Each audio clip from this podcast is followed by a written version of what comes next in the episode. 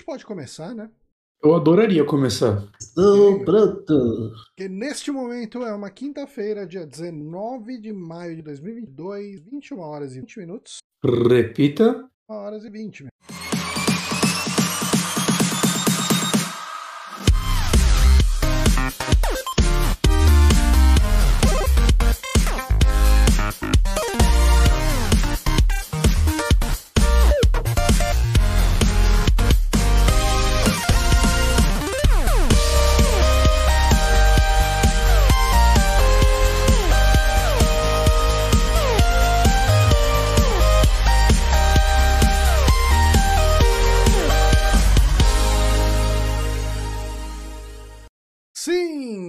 aqui ao vivo para mais um saque, podcast do Super Amigo. Eu sou Johnny Santos, Guilherme Bonatti, Comigo enquanto minha internet deixou. estamos com ele, o papai. Oi, papai. Olá, pessoal. Esse podcast de repente ficou muito sexual, muito rápido. Eh, seja bem-vindo, papai Platina, vulgo William. Muito obrigado pelo convite, Johnny. Muito obrigado pelo convite, Bonatti. Mais um podcast aqui com um integrante lá do Conversa do Sofá, porque a gente vai anunciar a Joy Venture, né? Super Amigos, Conversa de Sofá, e depois a gente vai ser comprado pela Embracer, né? Embracer. Uhum. Pode, pode levar. Pode levar. O que, que você ia fazer com o dinheiro que a, gente, a fortuna que a gente ia ganhar sendo vendida pra Embracer, Johnny? Acho que eu compraria uma garrafa de água, que às vezes É, investir tudo em NFT. Do Super o meu Amigos. dinheiro ia pelo menos estar sendo bem usado. Eu, eu acho que se eu usasse o dinheiro pra acender a lareira que eu não tenho, ia ser mais bem usado. E você, papai Platina, se você fosse comprado pela Embracer, o que, que você faria com o dinheiro que eles iam te pagar, eh, com a fração que você ia receber do dinheiro, que ia ser dividida entre os outros sócios do, do- Mas supondo que o Conversa Sofá fosse comprado pela Embracer. Bom, seguindo essa linha do Bonatti de investir em NFT, Uhum. acho que eu montaria uma rede de paleterias mexicanas. Eu, eu ouvi dizer que é a onda do momento. Eu acho que fidget spinner é um investimento mais seguro. Porque agora tá frio, o pessoal não vai querer uma paleta mexicana. Mas fidget spinner, você já viu alguém ficar sem um fidget spinner? Fala, Verdade. faça calor, faça frio, não tem como. Não se fala de outra coisa. Não, A moçada tá antenada no fidget Cara, spinner. Mas, mas, assim, a paleteria era um negócio assim. Paleta mexicana é bom, é gostoso. É gostoso. E eu acho que a paleta mexicana, ela sofre de um preconceito Sim. na relação do preço dela. Porque Sim. o pessoal fala, ah, é um sorvete superfaturado, é um sorvete É um valorizado. picolé. Eles É falam um que é picolé. É, né? Um picolé super valorizado. Mas uma paleta tem, em média, o dobro do peso de um sorvete. Magnum. É, de, tem o peso de um Magnum. Dá pra falar Magnum é que- 10 conto. É, uma Magnum é paleta 10 mexicana conto, a também. paleta era um 7 conto, 8 conto, né? E Então- era melhor, na E minha era opinião. melhor, artesanal, batido lá no liquidificador, o pessoal já... Então, eu acho que o pessoal tinha um preconceito, tinha um preconceito com o novo e com o gourmet. Te- Teve uma época que a galera. É bom. é, Que, que tudo virou comida gourmet, né? tem uns sete anos, daí lembra? Tipo, começou a ter tudo gourmet. Uhum. E, e realmente isso daí foi desculpa pra, tipo, venderem comida vagabunda mais cara. Uhum. Mas, assim, eu acho que a culinária, assim, restaurantes e tudo mais, a gente. Eu sinto que a gente teve um, um up, assim, nos últimos anos, saca? Tipo, Sim. o que eu comia 10 anos atrás eu co- que eu como hoje, assim, tipo, pagando mais ou menos o mesmo preço, É levando em muito- conta a inflação. É muito Parece que as difícil coisas- conseguir comer um McDonald's hoje com o mesmo prazer que É. eu sentia há um tempo atrás.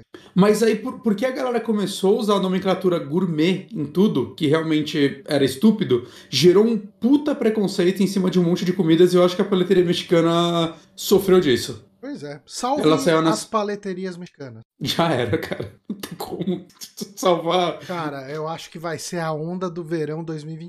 Eu gostaria, mas. é, mas, Mas agora, agora, o, o Bonatti, fidget spinner, cara, pessoas- foi um delírio coletivo. Aquilo lá foi muito maluco. Não, cara, física é sempre fascinante. Não para de girar. Ma- ma- Mas é um negócio que a galera não tinha por que comprar mais de uma vez e, tipo, uma galera falou: vou investir todo o meu dinheiro Não, nisso porque vai investir arregaçar de vender. Investir. Fidget spinner é o tipo de coisa que deveria ser um monopólio e alguns piratas. E pronto. O É. E a galera investiu. te- E, não, teve uma galera que foi atrás disso. Investiu uma O- grana nisso, e por quê? O fidget spinner, ele fez sucesso porque essa galera que é um pouco mais assim, é, piá de prédio, né? Uhum. Não, não brincava de carrinho de rolimã e nunca ouviu falar do rolamento. O rolamento. Você usar fazer o carrinho de rolimã, que é um fidget spinner, pô. É. O cara não E- conhece, falou, nossa, A muito diferença é legal, que te revolucionário. suja todo de graxa. E- Mas, e- tirando isso, E ele não saiu também numa época que, tipo, começou a explodir muito youtuber teen, e aí a galera ficava fazendo vídeos com isso e tudo mais. Eu acho que ajudou a explodir por, por- É, os pelos delírios 15 dias que isso daí coletivos, né? sucesso. É igual aquela. Não sei se vocês lembram, pelo menos é, quando eu era mais jovem, já faz muito tempo, tinha umas bolinhas. Tinha umas bolinhas que é, é dois cordão e duas bolinhas na ponta. Você segurava. eu lembro. Ah, sim, sim, eu tinha um pra- baixo e ela batia. Tec, tec, tec, tec, Era um brinquedo Pegava no dedo. pra você perder a unha, né? E aquilo lá batia no seu pulso, cara. Era uma ficava uma delícia. bola. Doía, e todo mundo queria brincar com aquilo lá, por mais que doesse. né? Mas era um real. E É, eu é acho que a dor era parte da experiência. Experiência. Risco com recompensa. Porque você não compra um brinquedo, você compra experiência. Sim. Que nem o feed spinner. Faltou dor no feed spinner, então. Faltou dor Faltou no pegar no olho de spinner. umas crianças. É, exato. Que nem, ó, uns estiletes na Vocês ponta lembram dele daquela, rodando. você lembra daquelas pulseiras que você batia no pulso, ela girava Ih. no seu... Foi outra febre aí também que, que se perdeu. Se perdeu. Mas, ó, queria agradecer o Moonrunner, nosso querido Moonrunner, ele mandou um aqui. Jeff Beijos manda um beijo em formato de Prime, mandou. Muito obrigado. Obrigado. E lembrando, né, o pessoal pode apoiar a gente no apoia.se barra superamigos pra continuar pagando as contas. Aliás, Bonatti, tava bom da gente cancelar o SoundCloud e ver se o Anchor vai salvar a nossa vida, se a gente vai perder todo o histórico de podcast da nossa Verdade, né? Eu, eu fiquei de ver isso aí. Porque qualquer coisa a gente ainda só, a gente ainda tem dois meses de podcast que sobra dos da época que a gente virou pro Anchor. Ah, sim. É você não tinha achado um, um- Você não tinha migrado tudo pro Anchor? Você não tinha achado uma. Então, um- teoricamente tá tudo migrado no Anchor. Agora, É. e a coragem de chegar lá e falar tchau, tchau SoundCloud. O E plug. daí, ah, então, a gente tava só linkando aqui, a gente não baixou. Ah, Na- na- nas dúvidas, eu vou baixar pelo menos os temáticos. Baixa eles são os que mais- Esses são os que eu não queria perder. É. E aí a gente puxa da tomada e se perder a gente salva uns. Se perder, como que é aquele tweet da Rita Lee? É, eu lá sou mulher de fazer backup, perdi tudo, foda-se eu. Uma coisa assim. Ah, mas enfim, é, vamos falar de joguinhos? E de Ah, filminhos e de sériezinhas? Não, vamos falar de Spinner. Tava mais legal. Ah, vamos falar de Dolmen, jogo brasileiro que vocês jogaram. Eu, eu tô jogando, não sei até quando, o, o William terminou, né? Mas Dalman é, é um jogo, né, que a gente jogou ele, né, Johnny, numa BGS em 2018, se pá? Talvez aí, talvez antes, talvez depois, mas por aí. A gente jogou lá, o jogo crashou enquanto a gente jogava e a gente perguntou, quando você jogou isso aí? Aí o cara falou, ah, daqui seis meses. E É, eu lembro ro- que saiu, rolou, tipo, rolou uma entreolhada entre eu e o Bonatti e a gente tipo, nem fudendo. Não vai sair daqui a seis meses. E assim, é... brincadeiras à parte, né? Acho que foi um acerto eles segurarem, porque assim, o jogo que a gente jogou lá e o jogo que tá disponível hoje, eu- nossa, é um avanço absurdo, assim, tipo, de acabamento, de visual mesmo, animações, né? Eu, eu- eu sinto que eles realmente tá. É, é um jogo brasileiro que você vê que teve um investimento forte. Né? Tanto que eles tiveram aí pelo menos o quê? uns quatro aninhos de desenvolvimento. Nossa, É um jogo data de brasileiro que quando você joga, você fala, não parece um jogo brasileiro.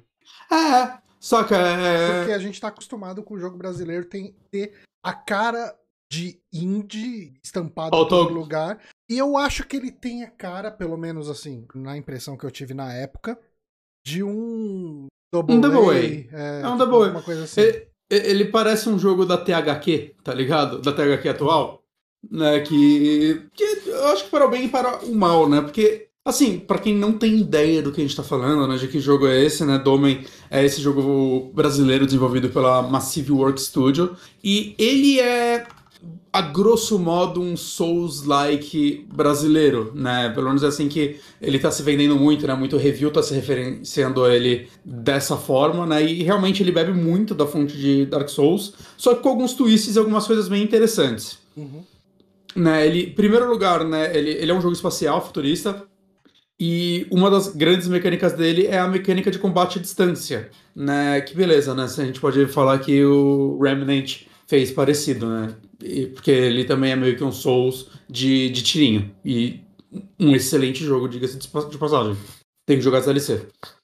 E, mas o lance do Dome é, é, tipo, como ele implementa essas coisas? Porque o, tipo, o, combate tradicional dele é muito parecido com Souls, é, realmente, assim, com você atacando com uma arma usando, sei lá, o R1, o R2 você dá o ataque carregado, o L1 você usa escudo, e a diferença é que o L2, em vez de você dar um parry da vida, né, o parry você dá apertando o R1 no momento certo, é, você pega arma, você usa arma de fogo. Uhum. E uma coisa que eu gostei muito nesse jogo é, é o gerenciamento de recursos, vamos dizer assim, de combate.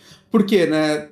Comparando normalmente com Dark, não só com Dark Souls, mas com vários jogos do tipo, né? Basicamente você tem sua barra de ataque, sua barra de stamina e sua barra de magia, e você tem um remédio, não, em seus flasks que enche sua vida.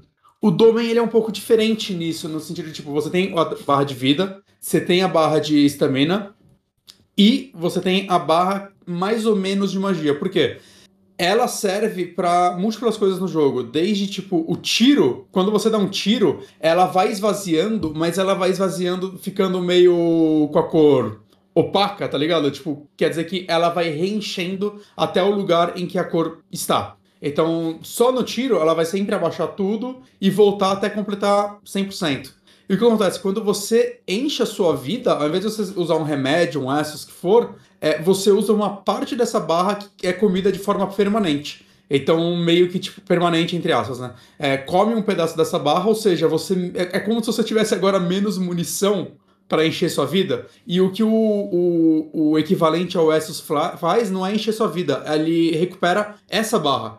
Então cria uma, uma dinâmica meio risco e recompensa, porque se você tá, sei lá, Gente, quando você tá. Eu uso muito a arma. Acho que é uma coisa que eu tô vendo, assim, de muita gente é aprender que é. É tem pouco motivo para você não usar a arma, porque mesmo ela dando um pouco de dano, ela é bem segura. Né? Eu acho que até um dos problemas do jogo de balanceamento é poucos momentos eu sinto que vale a pena eu cair na, na mão com os inimigos. É, e assim, sempre que você enche sua vida, você agora tem menos tiros para dar antes de, de, usar o negócio. E o tempo que você leva para usar o negócio de encher essa barra é muito grande. Assim, é uma animação muito longa, uma barrinha que vai enchendo é desesperador. Levando isso em conta que o, muitos inimigos eles têm uma uma dinâmica de ataque meio esquisita, principalmente os chefes, não sei se o William sentiu isso, mas Cara, tem chefe que, tipo, eu consegui encher minha barra como? Eu tinha que correr atrás de um murinho, esperar o chefe dar um golpe no muro, que eu sabia que ele ia ficar preso lá, e aí eu ia ter tempo de usar o negócio. Porque o chefe, ele vai batendo, cara. Ele vai batendo e não para. E eventualmente aparece uma marca na cabeça dele, quer dizer que ele vai dar um ataque que não tem defesa. E aí você tem que esquivar, mas você tem que, tipo, você quer encher sua barra de mana para poder encher sua vida, e você quer tá com a sua barra de stamina baixa porque você esquivou de três golpes. E, cara, eu acho que o maior problema desse jogo, e ele tem alguns problemas, é uma falta de polimento, talvez até de testes, no, nos combates dele. Né? O próprio lance de, de dar stagger no inimigo, é muito esquisito. É tanto no inimigo quanto em você. É muito esquisito, porque quando você começa a trocar dano com o inimigo, parece que, tipo, tá os dois se batendo sem mudar a animação, sem sacar um travar o outro quase nunca, e só as barras de vida ainda e você torcendo para acabar mais rápido. Cara, eu já morri mais de uma vez que eu tava, tipo, com a vida cheia. Chegaram, sei lá, dois inimigos pequenos. Eu tô atacando um inimigo, e chegaram, tipo, dois inimigos pequenos pulando minhas costas. Eu mal reparei que tinham tantos, minha barra de vida fez. Porque meu, meu, meu personagem não fez, tipo, uma animação para representar que eu tava tomando dano pra caralho. Ah. E, saca, você tem que ficar olhando sua vida e ele tem vários desses probleminhas que para mim assim tornam ele um jogo menos gostoso de se jogar, né? Apesar de tipo, eu entendo, tipo, ele é um jogo bem ambicioso assim, ele tem uma quantidade muito grande de itens, de inimigos, até onde eu vi, né? Os inimigos são bem variados. É... Os cenários, eu vi que depois ele tem uns cenários mais abertos também. Mas é, eu sinto muito que é. Eles deveriam ter dado uns três passos atrás e tentado fazer menos melhor. Eu não sei, tipo, queria saber um pouquinho mais a opinião do William também, porque você terminou o jogo, né? Você lançou seu review hoje, pode fazer o seu jabá. Sim, lancei o meu review hoje, você já falou tudo que eu ia falar, então não sei pra que, que eu tô participando.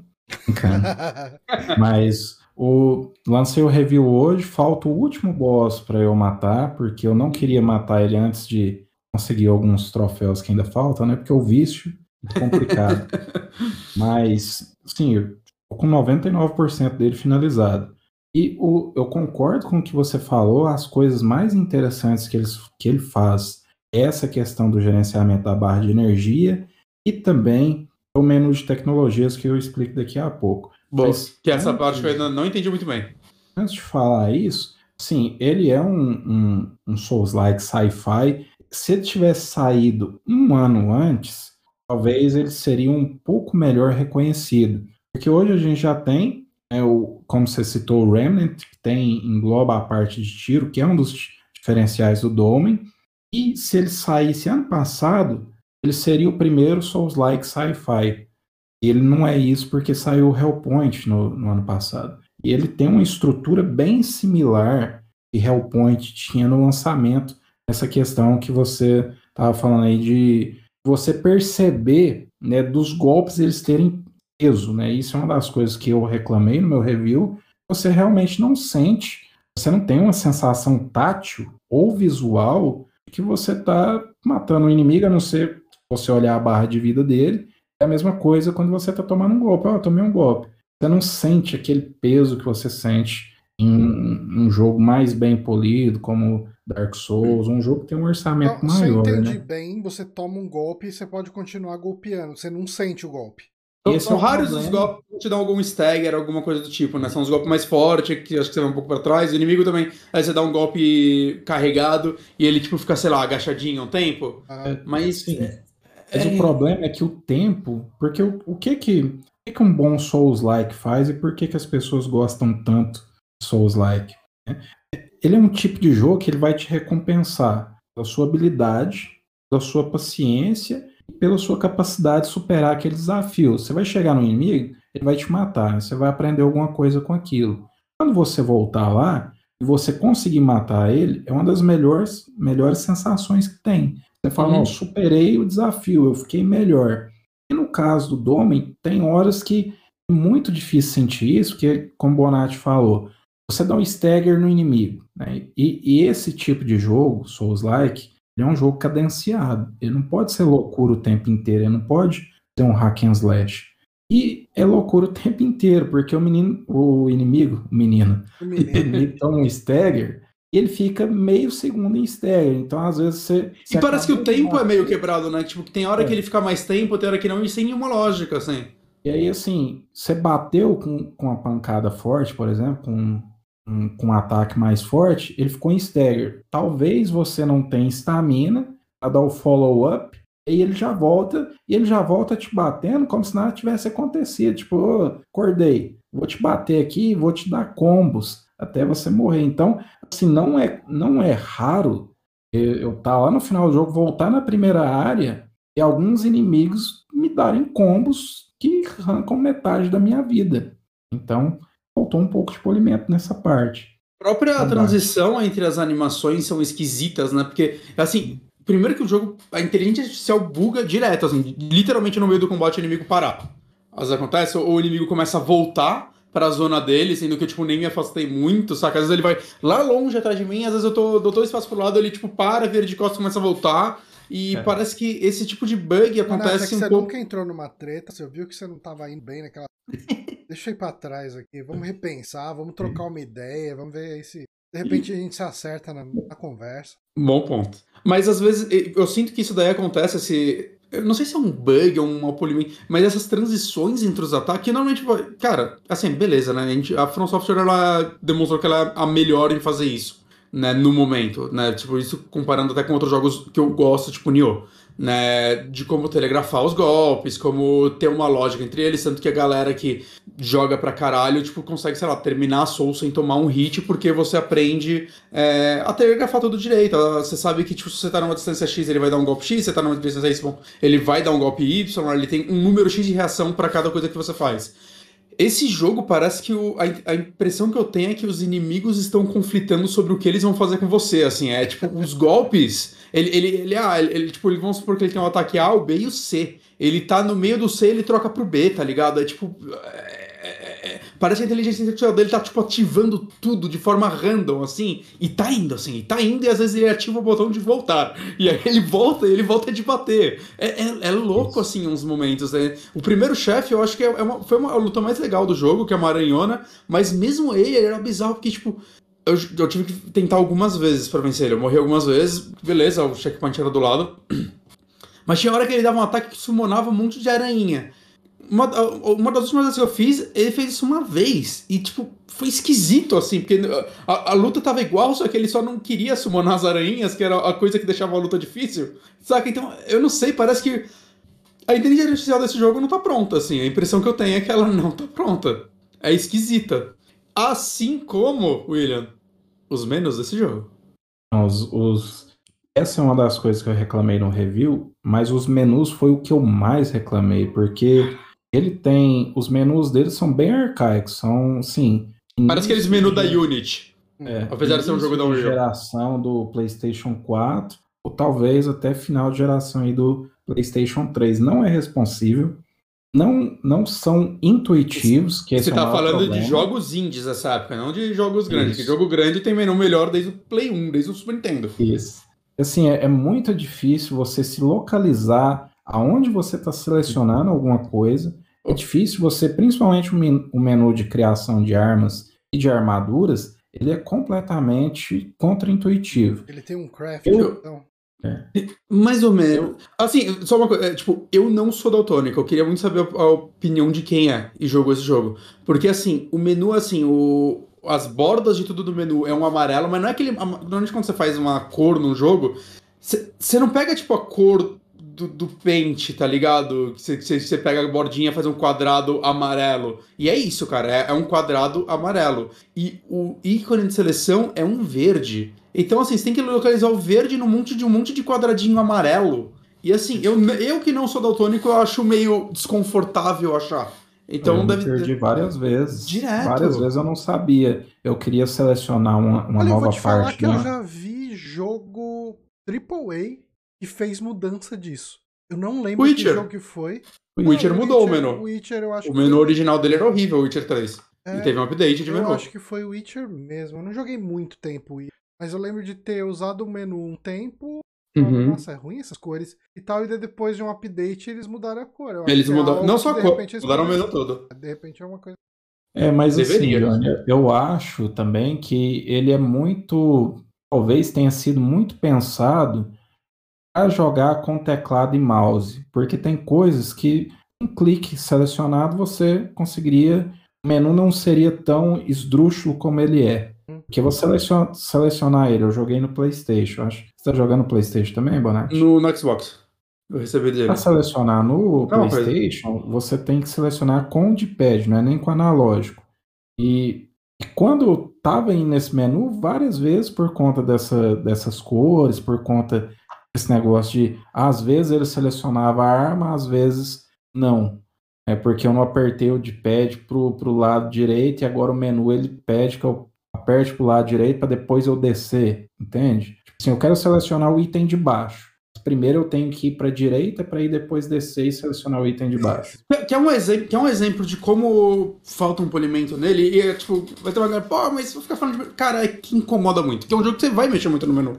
O crafting do jogo, né? Você tem que ir dentro da nave, você tem uma base, né? Que você volta o tempo todo, aquilo lá que você dá level up e tudo mais. O crafting do jogo, você vai lá, você escolhe, eu quero fazer este capacete. Aí ele tem três espaços para bônus. Quando você vai fazer ele, você escolhe algum item que vai, tipo, ah, esse item vai melhorar a defesa de gelo dele. Você pode colocar três. Aí você seleciona o capacete e o seu cursor começa na parte de selecionar o item. O que você pensa como um design de UX faria? UX, sei lá. É, você seleciona o primeiro item, você seleciona o segundo item, você seleciona o terceiro item. Caralho, genial, né? Não é um negócio. Parece lógico. Você tem que pegar o seu cursor, Johnny, que tá na parte de item, descer tudo, descer, colocar pra esquerda, selecionar o primeiro slot, aí você vai lá, volta, seleciona o primeiro item. Quero o segundo item, seleciona.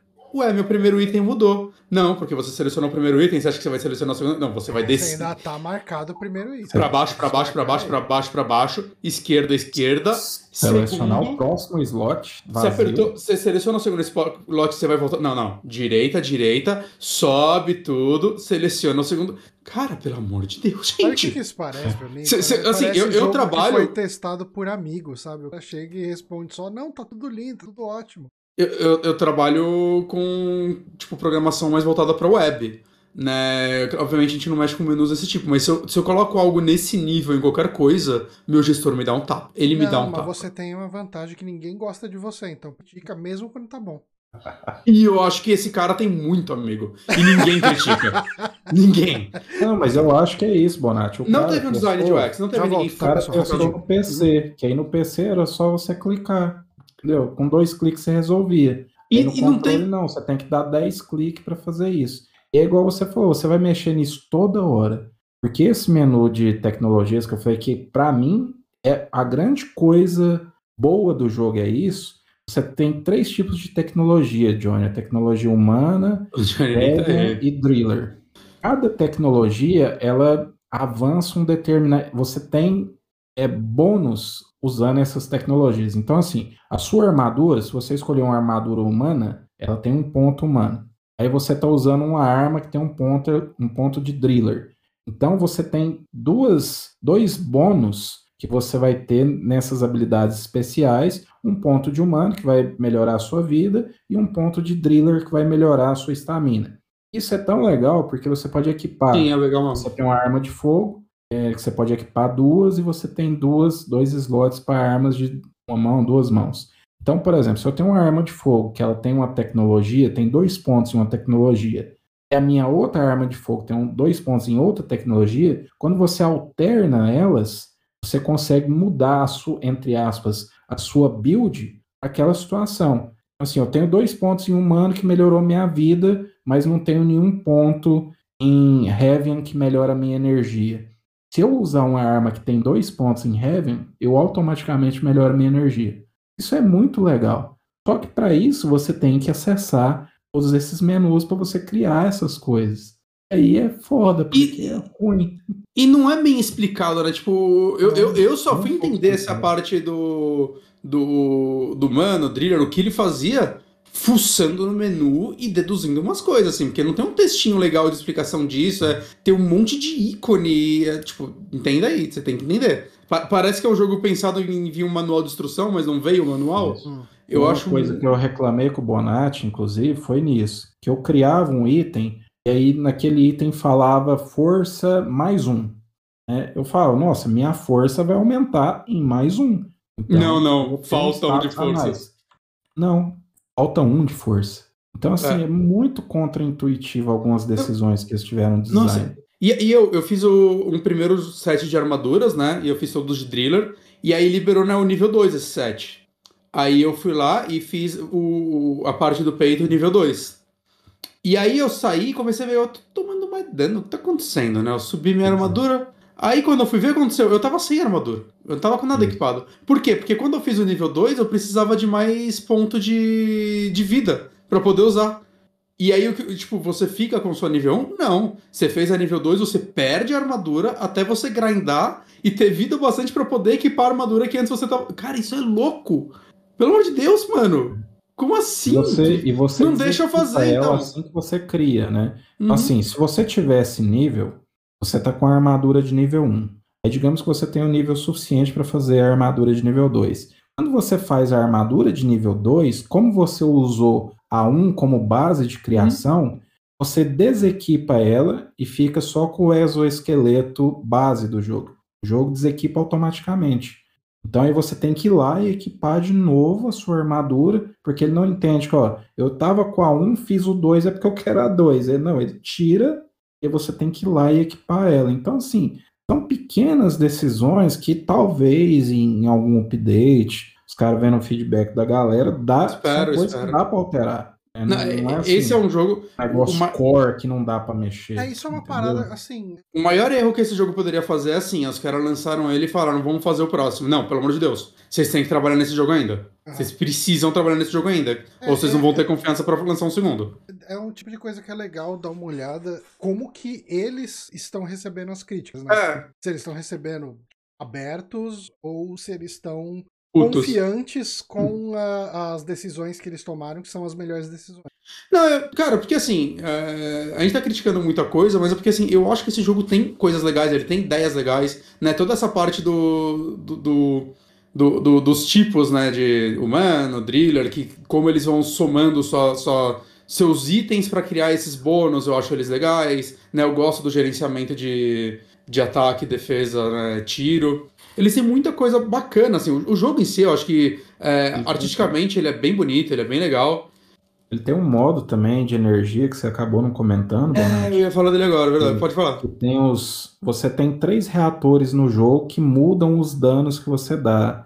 É um reator é de fogo, de gelo e de ácido. Então tem inimigos que são vulneráveis a fogo, tem inimigos que são vulneráveis a gelo, por aí vai. E você pode trocar isso a qualquer momento que você quiser. Uhum. Trocando isso, você pode ativar um, um ataque especial, um modo especial. Você consome temporariamente essa barra de energia que o Bonatti explicou, para Uhum. você aplicar esses ataques. Enquanto você está nesse modo de energia, você não gasta estamina para bater. E ele dura uns dois ou três ataques, se você não tomar dano. Então, muitas, isso serve como um componente estratégico muito legal. Porque eu, as, muitas vezes eu entrava numa luta com um boss, a primeira coisa que eu fazia é ativei o modo de energia, consigo dar duas pancadas nele, quando o modo de energia está acabando, eu ainda tenho a minha estamina completa para desviar e contra-atacar de novo. E você dá o bônus, né? Você, você putz, liga a energia de fogo. Aí se o inimigo é, sei lá, tem fraqueza contra fogo, você vai dar um bônus ainda de ataque nele, né? Tem, tem uma barrinha embaixo do inimigo também que vai enchendo, se você encher ela, ele vai ter um debuff, saca? Isso é muito legal. Isso é uma ideia muito bacana. E aí você tem, por exemplo, nas armas de fogo, você consegue aplicar esses debuffs também, de gelo, de fogo e de ácido. Então, por exemplo, eu estou usando um rifle que é de gelo, eu chego, descarrego o rifle, normalmente eu preencho toda essa barra de debuff e o inimigo fica mais lento, o chefe. E aí eu vou lá e bato nele com a espada. Enquanto isso, a minha barrinha está voltando, porque como o Bonatti explicou, os seus tiros é, principais, eles não gastam é, essa barra, é, ele gasta temporariamente, ele não gasta É. permanentemente. Algumas, o tiro secundário gasta permanentemente, então aí você tem Uhum. que fazer esse balanço. Então, essas coisas são muito legais. Ele é um jogo extremamente necessário mercado nacional. Ver que, olha, nós conseguimos fazer um jogo que é um double A, é um indie, um double A, mas que ele tem cara de triple A e ele está sendo comparado com alguns triple A's Sim, mais basais, como o The Surge, por exemplo. Vi muita gente comparando o uhum. estilo de gameplay com The Surge. Assim, os caras tiraram, lógico. eu tô me divertindo mais com esse jogo do que com Lords of the Fallen, por exemplo. Ele, por exemplo, ele teve aporte financeiro, né, da Koch Media, né, que ele é, Uhum. ele é publicado pela Prime Matter, que é da Koch Media, que é da Embracer, né? Então Uhum. acaba que ele é um jogo da Embracer também. Uhum. Eles tiveram um aporte financeiro, então eles conseguiram fazer muita coisa, mas ele é. Ele falta esses polimentos que deixariam ele muito melhor e ele sairia muito melhor nos reviews, porque os reviews estão estão batendo um pouquinho nele nessas partes e tá Sim. certo. O, o, o level design dele também tem às vezes umas. de- Tipo, tem umas partes que eu gosto muito, que eu acho muito legal, assim, que eles acertaram. Mas ele tem umas decisões, assim, tipo. A gente tá acostumado, principalmente nos primeiros Dark Souls, a ter, liberar corta-caminho, né? E aí ele tem que ter os corta-caminho dele. Mas ele tem uns corta-caminho inútil, mano. Tipo. Não faz diferença nenhuma. Eu, eu tava numa área, numa bonfire, né? Eu Não, não lembro o nome do negócio, vou chamar de bonfire. E aí eu fiz um caminho que eu tinha certo. Ah, esse é o caminho do jogo, né? Tinha uma porrada de inimigo e tal, um corredorzão, saca? Tipo, com áreas alternativas, eu fui explorando e tudo mais. E eu achei uma porta e falei, essa é a porta. Eu abri a porta, é um corta-caminho pra outra bonfire. E é tipo. Por que esse corta-caminho existe? Eu já podia ir de uma pra outra pro teletransporte, não fez diferença nenhuma. Nunca que esse vai ser o caminho mais prático. E isso Eu, eu não sei por que, que aquele corta-caminho existe. É, é só, É só tipo porque de tem coisa que, ter. parece que talvez em algum momento não tivesse transporte em Interbonfires. É, então, e eu daí, não de sei. repente Tiveram. implementaram depois e daí não faz mais sentido. E assim, Souls erra nisso de vez em quando. Tem uns corta-caminhos também meio inúteis em Souls, né? Mas beleza, saca? É, é um erro e é repetido aqui. Hã? Uma parada legal também que tem nesse, e que deveria ter no Souls, ó, Miyazaki, fica de olho, hein? Ray Tracing. É, é, além de ter o Ray Tracing, né? Que ele Só no tem modo todas 30 aquelas- FPS, mas tem. Ele, ele tem todas aquelas tecnologias, yes, não sei o que lá, tal, para PC, né? Mas, enfim, o que é legal e que a From Software podia copiar, por favor, From Software, eu nunca te pedi nada, né? É você poder reviver os chefes e lutar contra eles de novo. Isso é muito legal. Só tem um que esquema também. desse em, em Ring? De relutar com chefe? Eu nunca usei, mas não tem. um Hum, Não, que eu Não que eu lembro. saiba, você, você consegue meio que pegar, duplicar a alma dele pra pegar o segundo item. Posso estar Mas eu nunca eu não usei, sei. porque eu não tenho Mas Você pode, é, obviamente, você pode oferecer ajuda pra matar o chefe e aí você vai entrar no mundo de alguém e matar o chefe de novo, né? Isso pode. Sim, mas esse você pode reviver os chefes e lutar contra ele de novo. Por que, que você faria isso? É, porque você quer humilhar ele? Bem, Pode ser. mas É uma, Você é derrotando. Mas você derrotando ele três vezes, você consegue fazer a arma dele. Então é muito legal isso. Só que tudo que é muito legal nesse jogo vem com um só que e um porém. Para você fazer isso, você precisa de um recurso específico que os inimigos dropam. Só que não, não tem assim uma, uma lógica. É, é, eu vou matar esse inimigo aqui que não tem nada a ver, ele vai derrubar esse fragmento. E você precisa de três desses fragmentos você reviver o chefe e lutar contra ele de novo. Ok, A se você dificuldade morrer- aumenta do chefe ou fica igual? É a mesma coisa. Hum. Só que se você fizer isso e morrer, você perdeu os seus três fragmentos, você perdeu a sua tentativa. Oh, Então ok. farme outros três fragmentos para você fazer isso. E o jogo tem multiplayer, ele tem co-op. Só que o co-op é só nos chefes. Mas para você ajudar alguém, você precisa usar esses mesmos três fragmentos. Então, assim, olha, a gente está te dando essa opção, mas a gente vai travar isso aqui com, com essa mecânica. Assim, várias vezes eu queria repetir o chefe, eu juntava esses três fragmentos, ia lá, o chefe me, me derrubar da área, eu caí, pô, perdi meus Olha. três fragmentos. Um, um segundo, rapidão. É, Que vídeo é esse que você colocou que a interface tá completamente diferente do meu? Domain no commentary. Ah, é uma. Nossa, eu botei um vídeo de 2019. Ah, ok. A interface tá completamente diferente. Eu tô olhando. Eles caralho. melhoraram bastante coisa, cara. Eu vi uns Ah. vídeos do Lobos Eu- Júnior. Erro meu aqui. Eu procurei na hora aqui. Uhum. Eu vi uns vídeos do Lobo Júnior, Lobos Júnior, que ele jogou há muito tempo atrás, acho que nessa mesma época que vocês devem ter jogado na BGS. Depois, ano passado, ele jogou de novo. Ele fez três streamings com três builds diferentes, com é, os desenvolvedores comentando e tal. E do ano passado para cá, eles melhoraram bastante coisa. Então, assim, a galera tá trabalhando. Não sei se foi uma pressão para lançar agora, porque tinha Não, que deve ter tido lançar uma e tudo pressão, mais. faz muito tempo que ele tá em. É, cinco anos.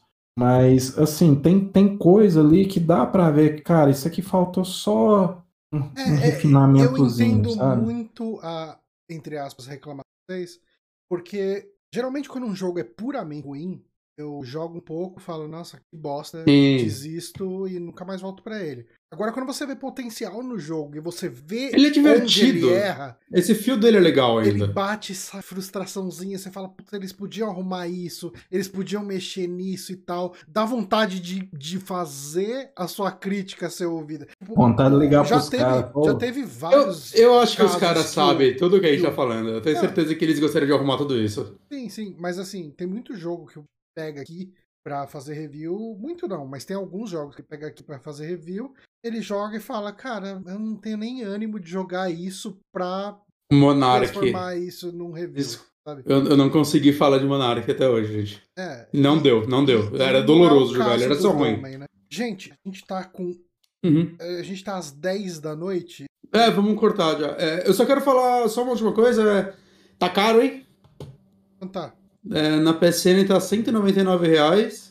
Não é 50 preço. centavos. No Xbox tá 215 reais. Acho que é o primeiro caso que eu vejo de estar mais caro na Microsoft. No Steam tá bom, no Steam tá 75 reais. Eu consigo recomendar esse jogo a 75 reais. 200 reais eu não consigo recomendar esse jogo. Ah, não. É, o final do meu review foi esse, olha, pelo preço, pelos problemas que tem, infelizmente. Se eles Não recomendo. arrumarem, eu consigo recomendar ele, mas do jeito que tá, assim, infelizmente, eu acho que fica pesado. O que é uma pena. Beleza, então Dolmen no Steam vale. Vale, vale. 75 reais é... Saibam que é um jogo falho, né? Com potencial. Maravilha. Bom, eu vou fazer a minha ação. Ana, ahn, eu tô assistindo. ah, eu peguei a promoção que tá tendo do Mercado Livre. E você paga R$ 9,90 pra entrar no 6, sei lá. Você tem desconto, frete, não sei o quê. E uma das coisas que ele te dá direito é acesso ao Disney Plus e o Star Plus. Star Plus, que basicamente são as coisas que eram da Fox, né? Uhum. Mas ele tem algumas produções originais ali. É, o próprio Chuck, a série do Chuck, o Bonatti aqui lá, né? Uhum. E eu fui testar minha assinatura. Assim, eu tava, tava reassistindo eh, The Orville. Eu gosto muito. Acho que The Orville é a, a experiência mais próxima que você vai ter de um Star Trek clássico dos dias de hoje. É muito puxado. Até, tipo, transição de câmera, eh, transição de cena, trilha sonora. Tipo, ele lembra muito Star Trek da época Voyager e Enterprise. Ah, e tá pra estrear a nova temporada no começo de junho, então eu falei, ah, pô, vou assinar isso aqui pra assistir. Mas aí eu vi, eu acessei eh, ontem, eu comecei a assistir ontem, já assisti seis episódios. Ah, eh, eu vi que tava lá em destaque o Bel Air, que estreou. Bel Air, pra quem não sabe, ele é o remake sombrio de Fresh Prince of Bel Air. Feito pelo Zack Snyder? Não é porque não tem tantos efeitos de luz e Slow tem Slow motion.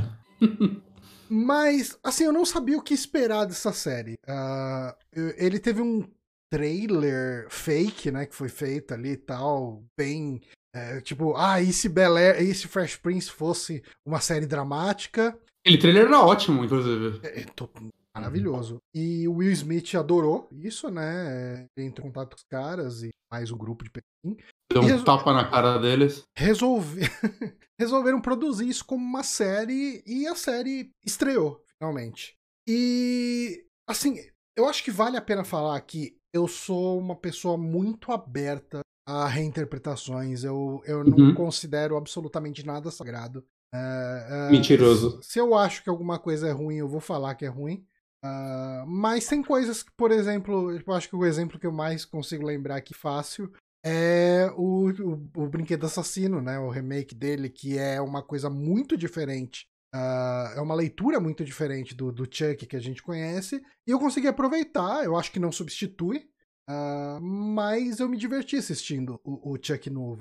Apesar Uhum. dele ser uma coisa, uma outra coisa. E eu fui de coração muito aberto pro Bel Air. E eu gostei tanto que eu até troquei a minha indicação dessa semana, que eu ia falar de Final Fantasy Tactics A2. E eu falei, cara, eu gostei tanto de Bel Air que eu acho que eu vou falar. Ainda não assisti inteira a temporada, né? Eu assisti seis episódios, são dez episódios. E aí, Johnny, ele tá no Disney ou no Star? Ele tá no Star. tá? Ele, ele é menos família. tá? É- é- Eu não consigo ver essa série passando no Disney. Hum, É, interessante. É, principalmente. Cara, quando você coloca o Calton cheirando cocaína, isso não vai aparecer. Eita, pô! isso não vai aparecer no Disney.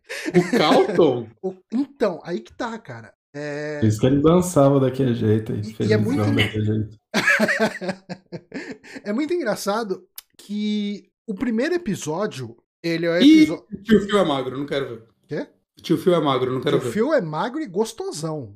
Aí Vem, não. cara, é um, é um negão bonito do caralho, viu? Puta Aí não. pariu.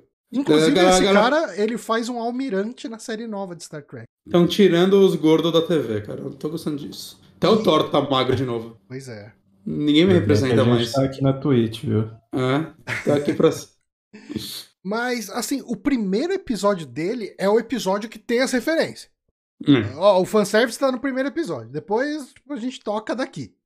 Uh, que daí ele vai ter, tipo, uh, ah, de onde você é? Ah, West Philadelphia, born and raised, sabe? Tipo, ele vai falar as frases da ah. música e tal. Tipo, mas, mas, beleza, ele tira isso do caminho no primeiro episódio para ele seguir com a história que ele quer contar. Né? Uh, e, assim, é, ele é.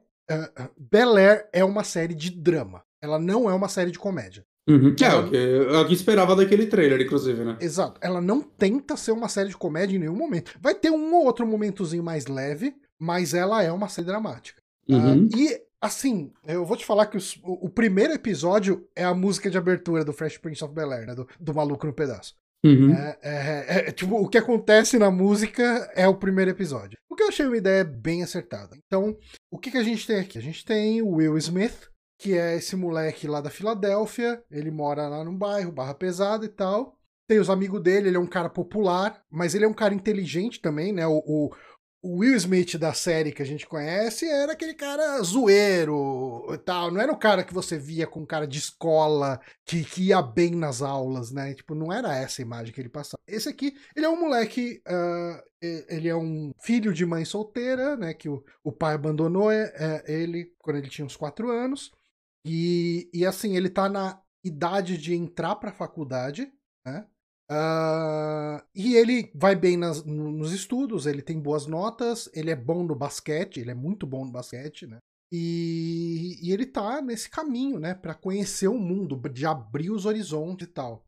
E, e aí ele tem um amigo dele, né, que é o. Deixa ele é o Trey. Uh, e assim, na região, na área, ali no bairro, tem tipo, tem. A, a, a, grande maioria da galera gosta dele, né? Do Will. Só que tem o traficante, tem os carinha barra pesada que tipo, não gosta desse moleque popular e não sei o que e tal. Pá, eles ficam meio que enchendo o saco dele e tal. E daí um dia. Sentidos. É, é, é bem isso mesmo.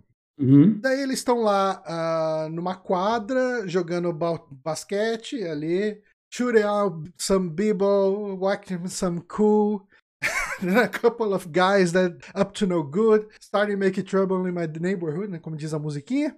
Uhum. Uh, é, enfim, eles estão ali uh, na quadra, ali jogando, pá de boa, daí chega o cara, uh, um cara começa a embaçar com ele, o Will fala, não, cara, eu bato você e tal, não sei o quê. E, tipo, eu não lembro qual era o acordo, eu acho que era um lance de se o meu cara vencer você, é, você vai trabalhar para mim, sabe? Eu acho que era isso. Trabalhar pro traficante, coisa assim, tipo, pra uhum. baixar a bola e tal. Senão eu te dou dois mil dólares, sei lá, uma fita dessa. E o Will acaba ganhando do cara. É, aí, assim, esse cara não é o traficante, né? Ele é um dos capangas do traficante, o cara que perde. E daí o cara, o Will tá com os amigos dele comemorando, pá, é, ganhamos, zoamos tudo se puta e tal, pá. E daí o cara que perdeu, ele taca a bola é, acho que na direção do Will, o Will, acho que ele erra e tal, e acerta o traficante, o traficante fica putaço. E, e assim, o brother do Will, que é o Trey, ele tava com uma arma na mochila para se defender do traficante. Como, assim, dá um merdeiro louco lá, tipo, o, os caras começam a linchar o brother do Will, porque os, dá, o traficante acha que quem jogou a bola nele foi o brother do Will. Os caras começam assim, socar o cara, descer a porrada. Porrada violenta mesmo, né? Aí o Will vai na mochila do cara, pega a arma, dá uns tiros pra cima, daí dispersa a galera. Só fica o traficante, o brother do Will e o Will, né? E daí o Will aponta a arma pro traficante. E daí o traficante fala: ou você mata, ou você me mata, ou você tá fudido. Né? E no que acontece isso, chega a polícia. E daí o Will tá com a arma na mão, é, apontando pro cara, tipo, ele e o maluco vão preso. Aí a mãe do Will uh, liga pro tio Phil, né? O tio Phil agiliza uns esquemas e tal. O tio Phil é um advogado importante, pá. Mexe uns pauzinhos, consegue tirar o Will de lá. Só como ele, o, Will acaba ficando jurado de morte pelo traficante, é, a mãe dele manda ele pra Bel Air. É a história da abertura né? Tipo, a abertura do Fresh Prince, do, do maluco no pedaço. Uhum. Só que com camadas de drama. Uhum. E, e aí, assim, o que a gente tem, principalmente nesse começo, é o Will Smith se adaptando, né, essa, esse mundo de Bel Air, os ricaços e tal, ninguém gosta dele, o cara veio meio encrencado. Uh, essa história é tratada como um sigilo por uma boa parte da, da, da série, né? Eu tô no sexto episódio, são dez da primeira temporada. Uhum. E não é todo mundo que sabe o que, que aconteceu. O próprio Calton não sabe o que, que aconteceu. Uhum. Uh, e, e daí o, a tia Vivi e o tio Phil pegam o Will para cuidar dele enquanto ele tá jurado de morte pelo traficante. Uhum. Uh, e assim, cara, é, eu preciso falar é, de novo, né? Eu sou muito aberto a novas interpretações e eu tô gostando muito desses personagens. Eu acho que tem muito coração nessa eu acho que, assim, sem eu assistir, né, ainda, eu, eu com certeza vou ver essa série, o que eu sinto é, seria, hum, é tipo, eu não sei se eu estaria tão aberto se eles estivessem tentando fazer, tipo, realmente um, um remake da série clássica, na pegada da série clássica, que ia ser ah. só, tipo, um, um, monte de outros atores tentando fazer os mesmos papéis, exatamente. É, e não é isso, isso que ele faz. Isso é uma releitura de verdade. para mim é o, é o, tipo de coisa que tem que acontecer. Uhum. Saca? É o tipo de remake que, que eu espero, assim, que eu acho que, que é interessante. É um remake que, ele... faz sentido, né? Porque você recontar a mesma história do jeito que a história era, pra quê? É. Cara, se você assistir Fresh Prince of Bel Air hoje, se você assistiu Maluco no Pedaço hoje, você vai se divertir igual a gente se divertia, uhum. porque a gente já assistiu o Fresh Prince datado, né? Sim. A, a gente viu a, a gente viu o Fresh Prince ainda. nos anos 2000 e Fresh uhum. Prince é uma coisa de anos 90. Né? É. é. Então, assim, ele, ele, eu acho que dá para falar que o Maluco no Pedaço é atemporal. Uhum. Eu tô tentando pensar que, outro, que outra coisa chegou a fazer algo nesse nível, assim né, essa discrepância. Com certeza tem outros exemplos, mas não, não me vem à mente agora. Eu também não pensar. Mas assim, eu gosto muito da releitura dos personagens que têm sido mais explorados na série até agora. Uh, a série tem, assim, tem personagens que têm aparecido pouco. Eu acho que a Ashley é uma que aparece bem pouco. Uhum. É, que é a irmã mais nova, né? Uhum. Uh, Assim, o Jazz é um personagem interessante. Hum. Uh, o Jazz, ele é, é, é, o motorista que leva o Will, né, pro, pro, pra casa. Tem o mordomo? Tem. O mordomo é uma das releituras mais interessantes. Por quê? Você botar um mordomo afetado numa série dramática, tipo. Porque o Jeffrey era mega afetadão, né? E tal. Uhum ia ficar caricato, ia ficar. E, e, assim, ia destoar muito do resto da família. Ele tá ali, se fosse esse tipo de. Cara, o Jeffrey nessa série, é, sem querer dar muito spoiler, mas ele é quase um Mike de Breaking Bad. Caralho! Ele, ele é o cara que resolve os problemas pro tio Phil. E Caralho, assim, ele resolve problemas no nível Mike. Sabe, tipo, ele não é o atirador. O, é o Mr. Wolf do Tarantino. Mas ele, ele resolve. Ele resolve os negócios. Não, tipo, não leva isso pro Phil. Eu resolvo. E assim, resolve nível resolver treta de traficante. Tipo, é, é um personagem que aparece pouco, mas toda vez. Assim, eu assistindo, eu acho que o quinto ou sexto episódio, ele fez uma parada que eu, eu falei em voz alta assistindo. Eu não costumo conversar com a TV, tá? Eu falei em voz alta. Falei, caralho, Jeffrey! Puta que pariu, velho. Você vai fazer assinar o Mercado Livre nível 6 hoje, Jorge? Se pá, eu vou, hein? Caralho, eu tô, tô muito afim de ver essa porra. E assim, cara, é, um dos personagens que teve uma releitura, assim, mais drástica é o Calton. O hum. Calton é vilão. Tipo, ele é o vilão da série. Sabe? É tipo um Draco Malfoy, e, assim? E como eu falei, né? Ele chega no nível de ser um viciado em cocaína. Né? Caralho. É, é, e, e, assim, cara, assim, uma é que coisa que eu vê, preciso... Assim, eu, eu, esperava, eu acho que se caberia um Calton certinho também, talvez fosse uma leitura interessante, mas eu fiquei curioso pro que eles fizeram com a herança. Então, o Calton é o negro que quer aparecer pros branquinhos. Hum. Ele é o cara que. E assim, da mesma forma que o Will não é o cara chucro que não entende de nada, ele é um cara inteligente que tá num lugar que não é o lugar dele, Nossa. porque, então, ele saiu de, de Filadélfia, que é, é, é mais humilde tudo ali, saiu da West Philadelphia, né? Tipo, um bairros humildes e tal, gueto, pá. E foi pra Bel Air, que é, cara, top do top ali e tal. Uh, mas ele é um cara inteligente, ele é um cara safo e tal, pá, bacana. O Calton, ele é exposto como um cara popular. É, e em, em, Fresh Prince ele não era isso. Não. Né? Então, ele é exposto como um cara popular, assim. Ele é um cara. Ele, ele é um cara muito político. Sabe? Tipo, ele é o cara que se resolve na política. Ele, ele tem amigos, todo mundo. Ele é um grande orador. Então, as pessoas se espelham nele, ele tá tentando, de certa forma, uma carreira política, no que se pode dizer, da política dos. Do, do, de, um, de uma faculdade. De uma faculdade, não, de um colégio, né? Eles estão indo pra faculdade e tal. Hã? E ele odeia o Will, chutou. Ele odeia o Will porque quando o Will chega, a família começa a prestar mais atenção no Will e menos atenção nele. Ele uhum. vê o Will como uma ameaça, tá roubando o lugar dele. Uhum. É, e não só o lugar, existe uma personagem que é o, o interesse uh, amoroso né, deles, que é a Lisa. Eu não lembro se tinha essa Lisa no, na série original. Tem a namorada do Will, mas eu não lembro o nome dela. É, uhum. Eu também não lembro o nome dela. Mas enfim, ela é uma menina que é ex-namorada do Calton, e daí ela vira interesse amoroso do Will. Uhum. E isso só desperta mais raiva no, no Calton. Uhum. E, e cara, assim, é, esse, tipo, esse ator tá fazendo o Phil, né, que é o Adrian Holmes, ele é muito bom, cara. Puta que hum. pariu. A relação. Podia engordar só, né? a relação entre o Will e ele, cara, tipo, é muito paterna, muito real, sabe? Eu, uhum. assim, uma coisa que eu tô vendo nessa série é tem muito coração nela, sabe? Tipo, uhum. a pessoa fez é, não, não é um cash grabber, sabe? Não é um negócio, ah, vamos faturar em cima do. do, do... Da nostalgia. Não Fuller House. Porque o quão, o quão grande ainda é o maluco no pedaço lá fora? Cara, eu não sei. Eu sei que ele não é aqui, é no Brasil, né? Mas. É, então, eu tenho a impressão que ele é maior no Brasil do que lá fora hoje em dia. Uhum. Que o Smith, é, ele virou outra parada, né? O Smith é. Totalmente. É, ele é um monstro por si só, né? Uhum. De popularidade. É, assim. Isso aí faz muito sentido agora, embora.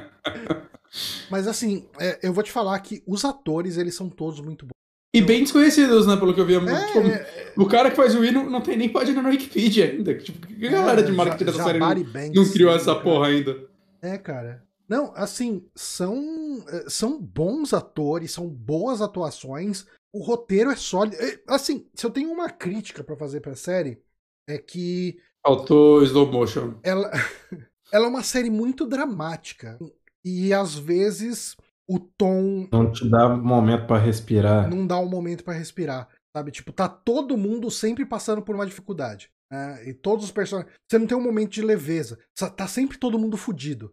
E às vezes cansa um pouquinho, sabe? Uh, mas, cara, assim, eu acho que a releitura dos personagens tá muito legal. Sabe, uhum. o, o, tio Phil, é, ele tá concorrendo. Eu não sei. É, o meu problema. Ah, agora eu vou dar uma, a carteirada do babaca. O meu problema é que eu presto pouca atenção na legenda para ver como traduziram. Mas ele tá disputando para ser District Attorney, né? Tipo, advogado do distrito. Do, do promotor. Distrito ali. É que promotor é. Promotor é. Como que é o nome? A palavra é outra. Promotor. Persecution. Persecution. Attorney é o advogado de defesa. Promoter. Promoter. Isso. Ele tá fazendo festa, tá fazendo Olha balada. essa margarina aqui, ó. Ele quer, quer, quer discotecar na night. Tá lá na porta do manifesto, né? Mas ele tá tentando é, ser esse. Enfim, é como se fosse um advogado regional, sei lá, de uhum. Bel Air. Eu, eu, não sei qual é a tradução real disso. Ok. É, e assim, ele é negro, num bairro majora, majoritariamente branco. E no começo da série, ele tá tentando ir para uma, pra uma linha de centro. Né, tipo, para políticas de centro. E com a intervenção do Will, com as coisas que o Will acaba. as confusões que o Will acaba aprontando, ele acaba entendendo que é melhor ele ir para um lado mais à esquerda. Uhum. E, Ô, eu... Johnny. Oi. Segundo o Google aqui, District Attorney é promotor público mesmo. Promotor público? Uhum. É que a minha referência é, é Phoenix Wright. E o Phoenix é o attorney, ele é o cara que defende. E o Miles Edgeworth, ou os vilões, eles são os Persecution. São os caras que acusam. Mas se for isso, beleza. Zero problema.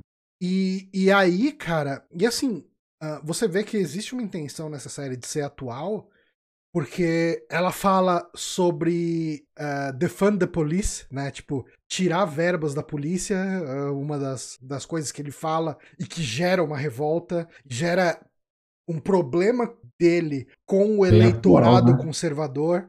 Né? Uhum. Tipo, é, que mais? E, e, e assim, Black Lives Matter aparece, né? Tipo, é, é falado sobre Black Lives Matter, uh, qual a opinião dele sobre isso. Que vale falar que, assim, né, a, a, série clássica, apesar dela ser uma série de comédia, ela tem muitos momentos também que toca nesse total, tipo de assunto. Total, total. Sim, e, e, ela aborda em muitos momentos a questão de racismo estrutural, sabe? Tipo, uhum. a, a Hillary. A Hillary é um personagem que ela é surpreendentemente muito explorada nesse, nessa releitura.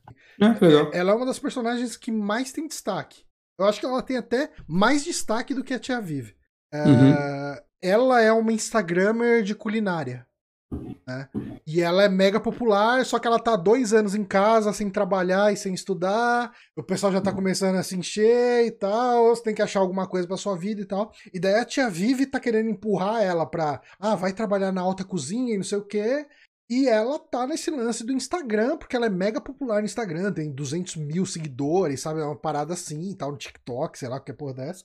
E, e assim, uma das coisas que é abordada é Uh, ela consegue uma entrevista com o pessoal da alta cozinha e, e o pessoal chega e fala: Ah, então, mas você tem que dar uma maneirada na pimenta, é, tem que dar uma olhada no seu tempero. Acho que essa roupa que você usa é muito extravagante, tem que usar uma coisinha mais tons pastéis, não sei o que e tal. Eu falo, nossa, mas você tá falando tempero, eu trouxe a. a, a eu fiz a, o almoço, o jantar, sei lá, aqui em casa hoje, minha família adorou. Ah, então, você tem que entender que a sua família não é bem o nosso público-alvo.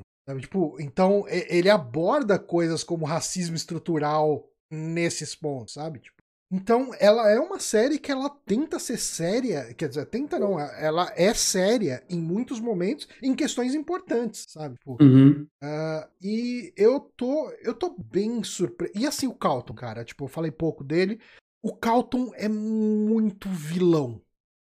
É, é o vilão da série. Uhum. Então, o que ele puder fazer para fuder o Will e, e, as últimas consequências, assim, os caras vão sair na porrada, né, e tal, acontece. Tipo, e e assim, cara, é uma leitura dark, né, do Calton, que era um personagem tão leve, né? Uhum. É... E, e, Johnny, quantas temporadas que tem? Ela é temporada Não, acabou de estrear a é primeira é temporada. Ah, tá. E o Bonatti acabou de falar que foi renovada pra segunda, né? Foi, foi. Tá. Eu vi, eu, tipo, eu descobri que essa série saiu com a notícia de que ela foi renovada pra segunda. Ok. Uh, assim, eu, eu acho que os caras. É, eu, eu consigo entender. Assim, se você for ver Rotten Tomatoes da vida. Uh, a, não tá tão alto, né? É, a avaliação dela tá 60 e poucos por cento pela crítica, 70 e poucos por cento pelo público. Uhum. Não é Mas ruim. Assim, Johnny, vou te falar o seguinte também. Você não acha que talvez possa ter algum tipo de, entre aspas, review bomb por conta desses assuntos que ela toca, como Fund the Police, Black Lives Matter, porque alguns desses assuntos em determinados estados dos Estados Unidos que são mais racistas. Então, eu acho que é o, eu acho que a nota dela de público de 70%, 70 e poucos por cento faz muito sentido. Porque eu não vejo ela como uma série feita para agradar todo mundo. Uhum. É, ela me agradou bastante, mas se alguém chegar e falar, ó, oh, assisti, achei uma bosta, eu, eu vou entender. Mas ela falou muito comigo, eu gostei da reinterpretação dos personagens, e de novo, eu sou um cara muito aberto a reinterpretações. Tipo, eu vi algumas das críticas, era um lance de ah, o pessoal deixou Not muito sério. É, é, é, tipo isso, né? Então, fica uma coisa. Assim, e, e, eu acho que não tem nada de errado nisso pra essa série, porque Fresh Prince of Bel Air, né? O Maluco no Pedaço, é uma série de humor muito leve e tal. E, eu não sei, talvez gere frustração em alguém que quiser ver isso. E, ao mesmo tempo, se você tá num espectro mais direita, talvez até centro-direita, uh, o, o, tipo de coisa que é abordada nessa série talvez não se comunique com você. Né? Pior que eu tava. Faz um tempo que eu tava afim de. De rever a clássica, tipo, ver direita, né? Que eu via no SBT cortadinho e tal pegar para maratonar ela e saber que existe essa nova me deu mais vontade ainda de, de ver a clássica com os olhos um pouco diferentes hoje em dia e é. no áudio original e tal. Uhum. É, eu acho que muito da clássica tem o lance de humor pastelão, humor de sitcom, uhum. enlatadão e, eu gosto. e tal. É, então, é, mas eu, eu acho que muito da dinâmica da série clássica, ela foi feita para ver do jeito que a gente viu. É, ela foi, é uma série feita pré-streaming. Pré, uhum, tipo, uhum. eu acho que pré até comprar box de DVD. Sabe? Tipo, Sim, ela, ela saiu nos anos 90, a então, primeira temporada. Ela era 90 muito, a 96. É, ela era muito esperada pra, assim, se você ligar a televisão naquele horário e assistir, você não vai estar tá perdido. Você vai entender uhum, os personagens, uhum. você vai aproveitar aquela história e beleza. Sim, sim, mas, é... mas é legal ver tudo. É, sim. Não duvido disso. Eu tô assistindo tudo Seinfeld e tô adorando. Uhum. Você nunca tinha visto o Seinfeld, tipo. Não, já, já. Dessa... Ah, tá. Tipo, dessa forma, assim, completa. É, eu tinha assistido boxes, né? Eu não vi todos os boxes, mas tipo, vi uns três boxes inteiro, pelo menos. Uhum. Mas tirando esses três boxes, eu assisti o, que, o episódio que tava passando na Sony. Entendi. Nem existe mais. Uh, mas assim, cara, é, resumindo aqui, né?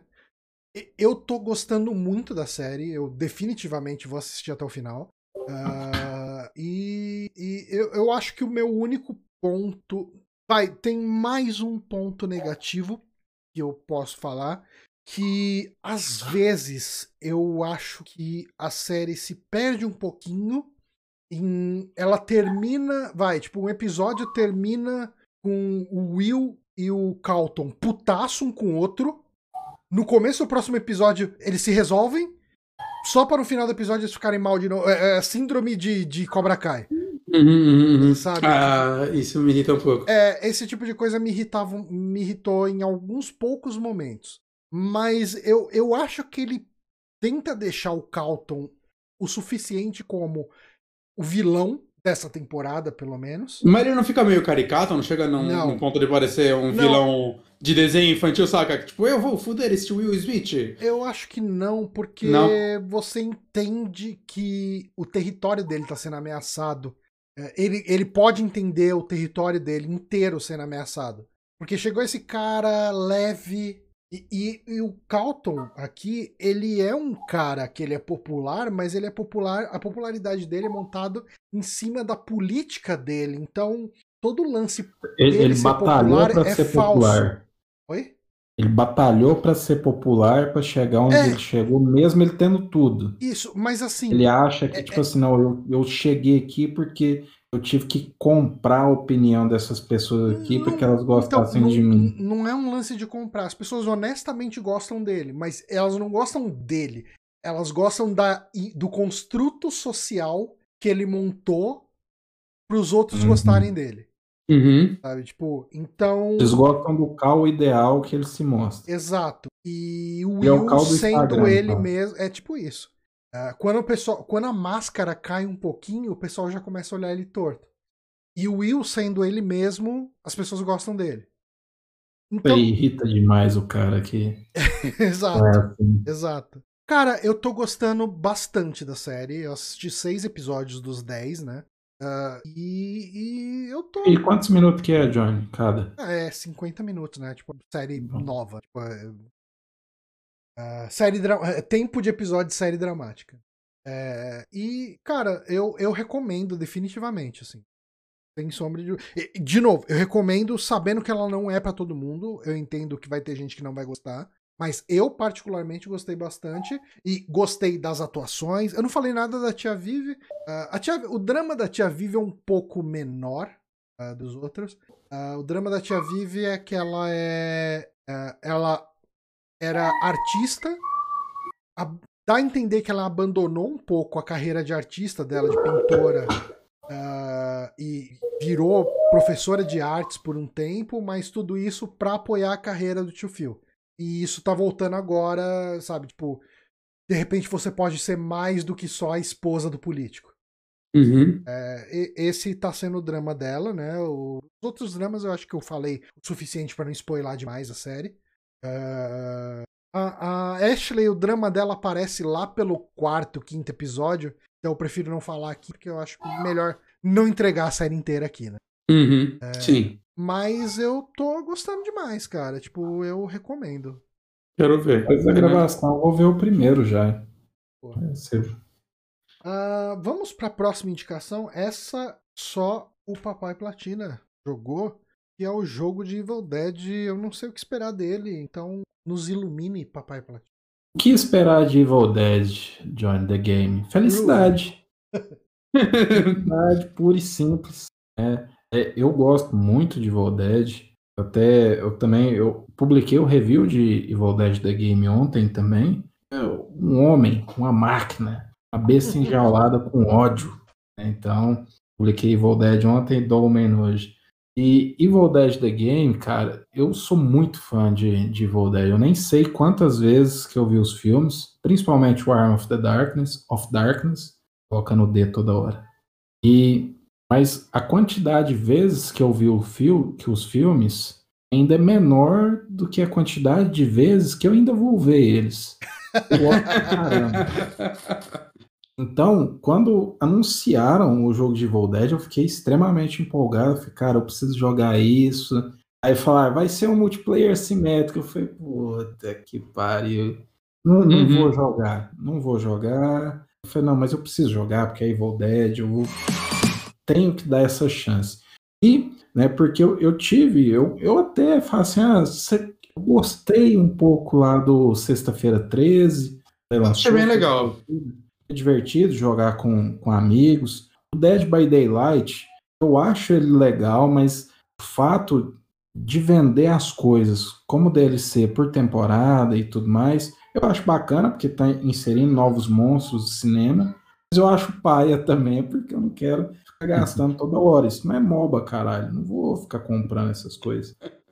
E aí eu fiquei com essa, com essa dicotomia, né? Cara, eu quero que é Evil Dead, Aí começaram a anunciar que não os, os, os atores vão retornar para dublar os personagens, tá? Que o Bruce Campbell a gente já sabia que ele ia dublar o Ash. Mas eles trouxeram todos os atores dos filmes, para quase todos, para dublar as suas contrapartes. Então, toda notícia que chegar, eu falo, cara, eu preciso jogar. E depois eu penso, cara, mas é um multiplayer assimétrico. E aí eu- a minha experiência não é muito boa.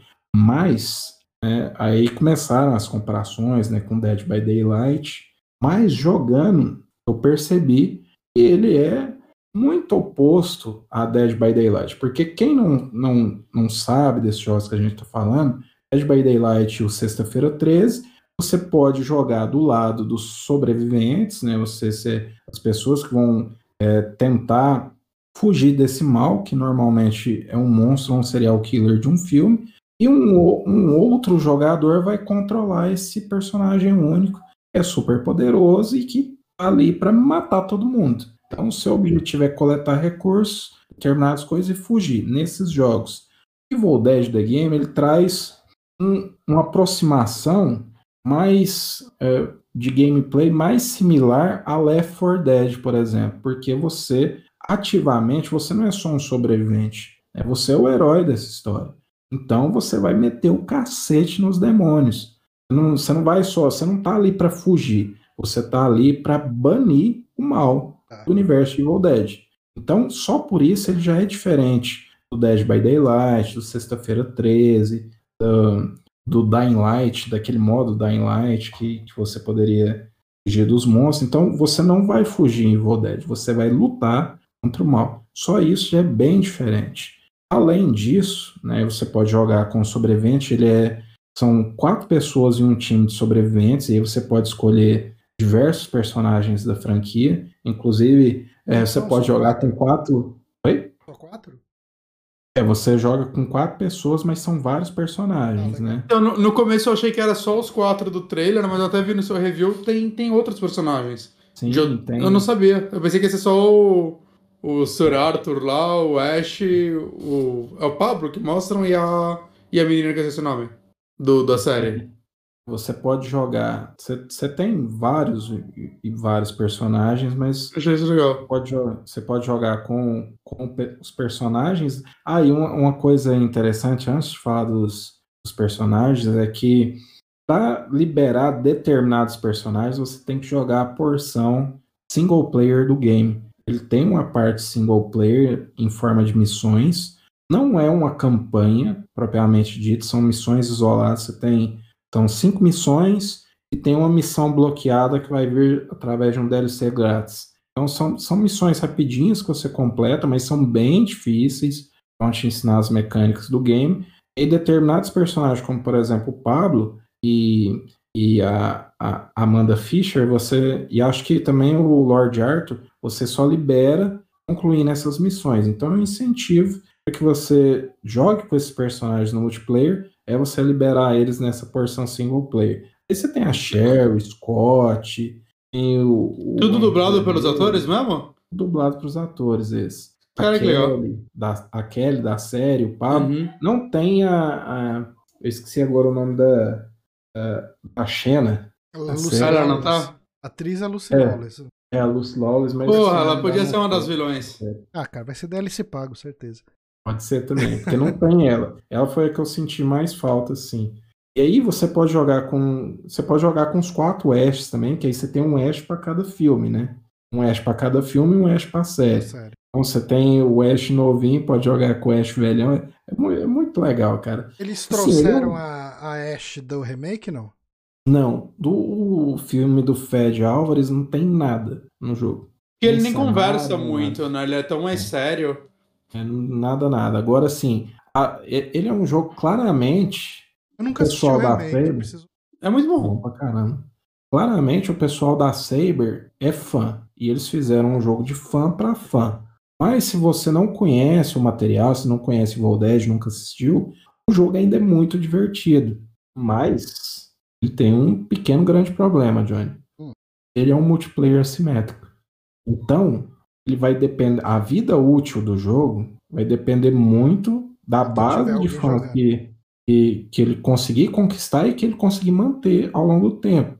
O Dead by Daylight é um sucesso até hoje. Uhum. Só que ele é um sucesso também por conta de, ah, agora nós estamos lançando os personagens do filme Pânico. É, Agora os personagens do filme. Então, ele tem essa variedade. Silent Isso. Hill, vai botando. Então, assim, tem que ver o que, que o pessoal vai conseguir fazer dentro do Evil Dead para continuar essa base continuar ativa. Uma solução que eles colocaram que é muito boa é que você tenha jogabilidade entre plataformas habilitada. Ah, legal. Então, por exemplo, eu estou no PlayStation, já combinei 50 milhões de vezes jogar com YamiKill no Xbox, mas é difícil, porque ele é ele, né?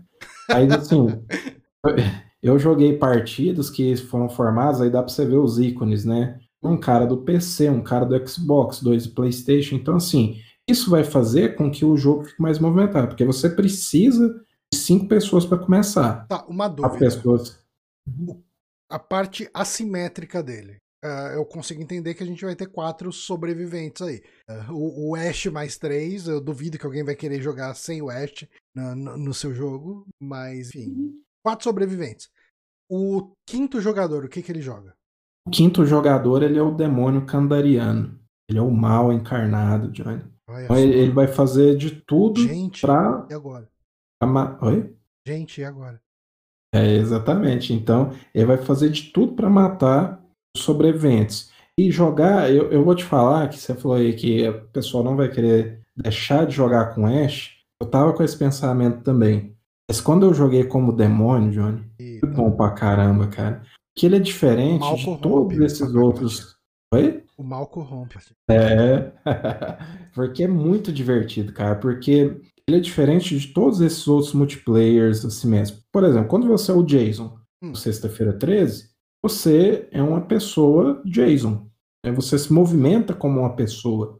No Evil Dead, você é aquele mal que vaga pela floresta em primeira pessoa voando, cara. Incrível. Você é a que câmera da hora. do Sam Raimi. Você é a câmera dele, você é aquela shake cam que ele criou. Então você vai passando pela floresta, você vai coletando orbes de energia e o mapa é gigantesco. Então você tem uma essa velocidade de movimentação Pô, te- e, e te adianta muito. interromper aqui, o visual tá bem legal, hein? Tá. Muito bonito, cara. Muito bonito. E, e aí você vai movimentando aí por esse os cenários, e você tem diversos locais marcados para você colocar uma armadilha. Aí você vai colocando essas armadilhas, porque como que funciona? Tem três etapas bem definidas jogo para o sobrevivente, para o demônio não. Essas três etapas são: você tem que achar três partes do mapa, e aí o jogo vai te dizer, né? Fala, o mapa está na região tal. Depois que você montou essas três partes do mapa, ele vai revelar o mapa geral do jogo, localização do Necronomicon e da adaga Kandariana. Nessas duas localizações, os sobreviventes vão para esses pontos, e eles têm que fazer uma espécie de tower defense neles durante um tempinho, para você recuperar essas relíquias. Quando você recuperar as duas, vai abrir a localização dos sombrios, que são a fonte do mal do universo de Evil Dead. E você tem que ir lá com o Necronomicon e a Adaga Kandariana e banir eles. Depois que você fizer esse banimento, né, você exorcizar eles, você tem que defender o Necronomicon por dois minutos. Se você conseguir fazer isso como sobrevivente, você sobrevive. Então, os sobreviventes estão sempre ocupados, coletando recursos, começa é, basicamente sem nada, você tem que, meio no estilo Battle Royale, você tem que ir pegando recursos. Ah, achei aqui a Serra do Oeste, achei. Alguns personagens começam com arma, mas a maioria não. Agora eu achei uma escopeta aqui e tal. É o Boomstick. Então, enquanto isso, o demônio, né, o jogador que está controlando a parte dos demônios, ele vai né, colocando armadilhas nos lugares. Né? Você pode colocar, por exemplo, tem, tem uns baús com recursos que os sobreviventes vão pegar e você pode colocar, por exemplo, a mão do Ash lá dentro, a mão possuída dele. Então, na hora que o cara abrir a mão, pula na cara dele. E por que que esses sustos são essenciais? Porque existe uma barra de medo nos sobreviventes. Então, tudo que o demônio faz, seja possuir uma árvore para bater, possuir um carro, possuir outros, outros demônios que você tem unidades de bots usados, você pode summonar outros demônios. Né? Então, com isso, o nível de medo dos sobreviventes vai aumentando. E quando esse nível chega no máximo, você pode possuir um desses sobreviventes. E esse é, sobrevivente possuído, você pode matar os seus coleguinhas de time. Então você está ali pegando recurso, seu colega te dando vida, te dando arma, te dando munição. Então você está forte, você está com seu medo no alto, o demônio te possuiu, você vai usar todo aquele recurso que você coletou para matar os seus próprios amigos. E aí eles têm que fazer o contrário, eles têm que te matar para você sair e dessa possessão, causar dano. No momento que o sobrevivente fica. O... É a CPU que controla ele ou o Não, é, quinto sou, jogador que controla? Sou eu o jogador que estou jogando como demônio fazendo as ações dele agora. Ah, legal. Então, assim, por exemplo, teve um jogador que me possuiu que eu não estava perto de nenhum amigo meu para ele matar que, que ele fez? Ele começou a descarregar a minha arma na parede. quando ele terminou de descarregar, eu não tinha munição. Ele, saiu, é, ele, ele parou a possessão em mim, porque ela dura um tempo, ou uma determinada quantidade de dano que seus amigos te dão para te libertar. E ele possuiu um bot. Com esse bot ele me matou. Porque eu não tinha mais munição para. E eu ainda não tinha pegado uma arma de mão. Então eu tava só com um rifle só ele foi me possuir e começou a descarregar para me matar. Então, tem uns elementos muito você, bacanas, cara. Hora... É, para ele, para ele foi, foi legal pra caramba. Foi genial. E, e assim, se você uma preocupação é, ah, mas eu não gosto de jogo multiplayer, eu não, não vou formar uma galera para jogar e tudo mais. Minha preocupação. Ele, ele tem um modo que você consegue jogar contra a inteligência artificial. Você, como sobrevivente solo, pode jogar com outros três bots sobreviventes contra um demônio sobrevivente, ou você pode chamar os seus amigos para jogar contra um IA só controlando esse demônio. Infelizmente não tem o contrário, você não consegue jogar é, com um demônio contra quatro IA de sobrevivente. Mas tem, tem esse modo para quem quiser. O grande problema do jogo, o grande defeito dele, e isso aí para mim é um defeito muito grave, é que ele é um jogo exclusivamente online. Então, você não consegue iniciar nada dele se o servidor, por exemplo, não estiver funcionando. Não tiver internet. Assim, ele tem uma porção single player. Ah, eu quero fazer as missões hoje. Estou sem internet. Você não passa do menu do jogo. No dia do Isso, lançamento, o servidor, No dia do lançamento, o servidor ficou fora do ar umas duas horas, tentando entrar e falava, ó, não verifique sua conexão de internet. Você não passa do menu. Então, assim, isso para mim é uma abominação.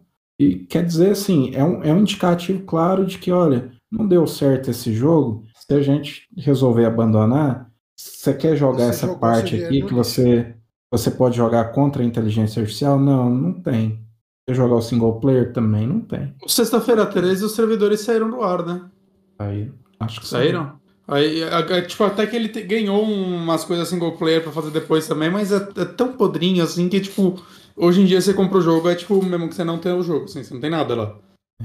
Hoje saiu uma notícia que ele vendeu 500 mil cópias nos primeiros cinco dias. Então ele Pô, é um vendeu bom- bem. É um bom número pra Sim. esse jogo. Então, assim, teoricamente, se a galera não abandonar ele muito rápido, tem jogo aí para muito tempo. Mas eu fico preocupado de por É, ele ser um jogo exclusivamente multiplayer. tá compro- É, Você sabe quanto ele tá? Não sei, Johnny, mas eu acho que ele é preço cheio. Deixa eu ver aqui. No Xbox ele tá. Não é preço cheio, não. No Xbox ele tava 160, acho. É um preço É ruim. de? Xbox, deixa eu ver. Mas assim, cara, é igual eu falei, ele é um jogo divertidíssimo, mesmo pra quem não é fã, entendeu? Quem é fã vai aproveitar muito mais, que ele tem muitas referências. É, é muito legal jogar com o Ash, que ele, que ele, come, ele vai fazendo algumas coisas, ele mata um demônio, ele vai soltando as falas dos filmes. É muito, é muito da hora, ele estoura uma cabeça e Gibson Sugar Baby. É, é Peraí. muito fantástico. Eu tô. Eu tô enrolando aqui. Game. Não, não, é que no Xbox eu achei ele por 147, no PlayStation tá Evil Dead The, The Game Season Pass 1, mas cadê o jogo? Eu não acho o jogo, eu só acho o Season Pass. Ou o Season Pass vem com o jogo? Não sei. Não não. Não, não sei o preço do jogo. Não acho, não Ele acho. tá- Ele tá no Steam? 199,50. Eu recebi anúncio dele da Epic. É, ele não tá no Steam. Ele é o acordo exclusivo com a Epic Game Store. Mas ele tem crossplay. Tem crossplay com Ah, sim, todas sim, as sim. plataformas. É, Teoricamente, A minha dúvida era mais em relação ao preço dele mesmo. É, no... 199,50 no PlayStation. E no Xbox 145. Mesmo preço do Dolmen, e é muito mais jogo, hein? É, se, se o Johnny quisesse dividir no Xbox, aí que é mais barato. Ah, Jogando você não. Pode até ver de devolver, de, devolver, de dividir. Ah, Ou você pre- Não, você quer pegar no PC? eu só não sei quando que eu vou jogar, porque eu tô focado. Ó, tá 76 reais. Não. Ah, tá bem mais barato. Teoricamente, num futuro não muito distante, ou talvez não muito próximo, que não anunciaram, ele vai sair pra Switch também. Não sei se vai ser aquele esquema Ah, de cara, cloud. esse jogo ou- tá tão bonito que eu não quero jogar ele no Switch, não. Tá zoado. não. Aí outra, eu não vou jogar no modo portátil porque é um jogo online. Então eu vou jogar no Wi-Fi com uma internet bosta. Esse daí eu vou ter que jogar cabeado. Ah, não, se for pegar, ou a gente pega no Xbox Video, ou. É Que sai o preço do PC. É, compra, compra cada um no PC, né? Falaram que vai vir no Season Pass dele, William? Não. Não? não. Não procurei, na verdade, não sei. Caro É, o Season Pass, hein? 112 reais. Caralho, pior que o jogo. Eu Inclui sei, quatro é pacotes é o de- preço desse- do, do- atualmente, atualmente, eu sei que eles vão lançar um mapa do Castelo Kandar, do Army of the Darkness. Army of Darkness. Porra, mas, mas mapa atrelar por DLC é ruim, né? Porque aí começa a dividir a, a galera pra jogar. Aí, não, mas eu acho que esse do Castelo Kandar vai ser grátis. Uhum. Eu não sei se é uma missão, se é um mapa novo, porque hoje o jogo tem dois mapas. Uhum. Só que os mapas, eles são gigantescos, cara. Ele, ele é, um, ele é um mapa de PUBG, entendeu? Grande. É grande, você vai nascer num lugar, o demônio vai nascer em outro e esse esquema. Então, é, eu ainda não decorei posição nenhuma de nada no mapa, então sai, sai louco. É que eu tô jogando. Mas, cara, é, é um- é um jogo realmente muito, muito divertido. E ele tem uma parte de RPG muito forte. E também difere ele desses outros jogos, porque cada sobrevivente tem uma árvore de habilidades própria, gigantesca, né, e o que você ganha nas partidas você pode gastar com eles. E o legal é que, tipo assim, eu tô jogando aqui como demônio, mas depois eu quero jogar como Ash, esses pontos que eu ganhei como demônio, eu posso subir as habilidades do Ash. Ele não me trava, ah, você jogou com esse, você vai subir só essas habilidades. Então, é muito interessante. Maravilha, então, Evil Dead The Game disponível aí pra PC, Xbox. Ele tá no One S4 ou só Ah, tá em tudo. Sim. Xbox One, Play 4, Play. Ele, ele tem uma versão de Sim. Tem, Ah, tem. legal. Tá na porra toda e em breve no Switch. Resumindo. Maravilha. A porra toda, menos na Steam. Tudo bem, tudo bem. Concorrência saudável. Ah, pra gente encerrar o podcast, vamos falar um pouquinho do Estranho? ok, pensei que você ia passar a tesoura, né? Você, rapaz. Não, amanhã é meu último dia, não tô nem com projeto, então eu posso trabalhar virado amanhã. Eu não. Você que se. não, tudo bem, vai. Tipo, a gente vai até umas 11h20, tá bom pra você? Tá bom pra mim. Tá, eu acho que a gente vai falar com um pouquinho de spoiler, mas não muito. A gente vai falar sem pensar muito, então vai sair spoiler no meio. É, a gente não, Não, vai não. chegar e contar o final do filme, mas talvez Não? a gente não. Vou falar o final. Só pra sacanear. Sacane. Uhum. Eu nem lembro do final. Eu também não. Vamos falar então, já que a gente tá. Ele na- pega a nave já que a gente embora. tá no, no clima de Sam Raimi, então vamos falar de Doutor Estranho e o multiverso da loucura. Uhum. É porque- Quem O que começa? vocês acharam? Que que pôster. vocês acharam? que- Por que, que eu peguei esse pôster que tem o Homem-Aranha, o Capitão América? Cara, você pegou um pôster de fã, Jones. É, eu procurei. Cara, eu procurei um pôster que tivesse uma resolu- resolução boa. Eu não olhei o pôster. Tá, é, Eu devo falar assim, esse foi um filme que eu não acompanhei muito marketing, porque eu sabia que eu ia ver por causa do Sam Raimi. E... Todo mundo sabia que a Wanda ia ser a vilã dele, ou só eu tive essa surpresa É. no filme? Que eu- Não, acho que era claro pra mim. Era, eu pensei que ia ser Eu o... também não vi nada, Bonatti. Então, assim, eu, eu soube porque eu não fui no primeiro dia no cinema e aí a galera começou a comentar no Twitter e eu vi. Mas também eu não fazia ideia. Eu jurava que o vilão ia ser o Doutor Estranho Evil. Não, Bem. não, eu, eu tava esperando Era- a, a, a Wanda. Eu não acompanhei muito. Ou ele, ou eu sabia que ia ter o Shumagura lá, né? Eu pensei que ele ia ser um grande vilão. Mas não, né? Ele foi só o começo do filme. Aperitivo. Mas é um, é um filme que, tipo, ele é um filme estranho, né? Eu até ouvi o Nerdcast sobre Doutor ele. Estranho, eu diria. Ai, meu Deus do céu. Porque, assim, eu fui pra ele esperando um, basicamente uma evolução do que a gente viu no Homem-Aranha, né? De, desde quesito fanservice, saca? Eu, eu- ah, eu achei que esse ia ser o filme que que aparecer até o Batman nele, saca? Eles iam, eles iam ali o mais longe possível. Mas quase, mas quase. Então, eu, eu achei ele muito mais contido. Ele basicamente tem uma fatia do filme que é lotada de fanservice, que é claramente a parte que eles falaram: ah, não, tá fazendo um monte de refilmagem. É aquele miolo lá que aparece o Xavier e tudo mais. Claramente essa é a parte que eles querem refilmando pra ficar atacando personagens. E é- é, engraçado que assim. dois atores de Star Trek nessa cena. Olha aí, tudo morto. E aí. É engraçado que assim, eu fui esperando um filme basicamente só disso, que fosse o tempo todo aparecendo, saca, Wolverine, Deadpool, Ah, Motoqueiro Fantasma, sei lá, eles vão. Eles vão Foda-se, qualquer personagem que eles não conseguiram trabalhar ainda vai aparecer aí agora, até o Sonic. E foi meio que um choque pra mim quando eu comecei a reparar que o filme não tava indo pra essa direção, mas ao mesmo tempo eu gostei porque o, o filme se segura muito mais da- na forma contida que ele é, no, no que ele se propõe. O, o, o que é muito louco é assim. Ele tá mais preocupado em contar a história dele do que de fazer, fa- em É. fazer fanservice. A- Ao mesmo tempo, é engraçado que assim, essa nova leva de filmes da Marvel, de coisas da Marvel, tudo tá levando, tipo, não, vai ser o multiverso. Né? Agora a Marvel vai. E assim, é a terceira vez que a gente tem no multiverso na Marvel e, tipo, ainda não é. Saca? Tipo, eles mostraram no Loki. A, a gente, puta, o Loki abriu as porteiras. Não, aí Homem-Aranha vai. Não, não, fechou lá. Aí Doutor. Parece que. Tipo, beleza, no final tem o lance de aparecer o olho na testa dele e tudo mais. Você vê que ficou algo aí. Mas eu pensei que esse filme ia acabar, tipo, tipo, portas abertas e, tipo, é isso. Agora, agora a gente entrou na nova fase da Marvel e se segura. E não foi, de novo, assim, não foi, né? Tipo, não, pa- parece que o multiverso eles só tão, tipo, ah, vamos só ver qual é que é aí, e só tão vendo qual é que é, eles não estão indo all in ainda. E eu não sei muito o que pensar sobre isso. Ah, cara, Mas é- eu não sei. Eu, eu acho que eu não tava com a expectativa de ser a loucura total de. Mas ele chamou multiverso da loucura. É, então a É um título meio enganoso, O título te talvez. enganou. Esse título é meio clickbait, no mínimo. Porque a minha frase foi muito boa, né? Eu não tava esperando uma loucura de multiverso quando o filme é multiverso da loucura. O, o Aranha Verso entregou um multiverso Do da Aranha. loucura, mais, mais, mais multiverso da loucura do que esse. É, sim, sim. Mas Tem a assim, porra da Nicolas Cage naquele filme, é claro que é. se, assim, se eu tenho uma decepção nesse filme, talvez eu quisesse ver mais mundos. É. É, porque ele te entrega, eu acho que uns três ou quatro universos paralelos. Aquela parte que tem uma porrada de corte que eles mostram ele- mil ele é mundos por um segundo. né, cara? Uhum. É? Essa parte é bem legal. Qual? Ele te mostra vários, mas ele aprofunda só no que vai ter o fanservice mesmo. Sim, sim, sim. Mas, mas funciona.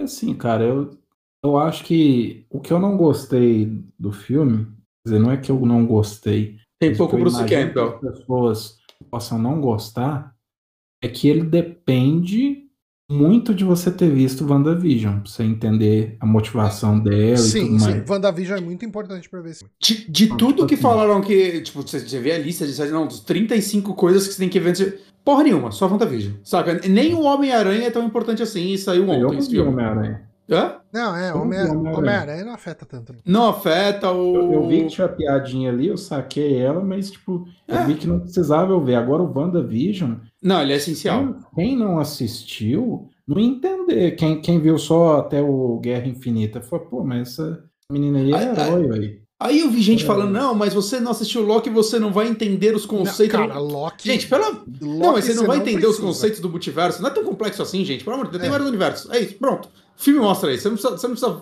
fazer um Não, PHD. Cara, Loki você Marvel. não precisa de ver. Não, não. Nem, nem aquela animação. What If também não. É, O Arif, você, o Arif, Arif, você o Arif, vê, você sei vê lá, o é, não- primeiro. não, precisa, não precisa do Arif também. O What If, se assim, se você você vê o primeiro, você vai entender a, Agente Carter lá como a. É. a gente- Mas, mas é, é tipo, é só. Ah, um- gente. Ah, o É, único- você entende por que, que, a- If que eu por achei que, que a gente Craft. eh, Você, você vai entender, entender por que, que a gente Carter é o, o, Isso. o Capitão América. Mas só isso. Mas, mas, assim, o- eu, vi quatro episódios do What If, eu tava achando bem chato, eu só gostei do, do Doutor Estranho, de verdade.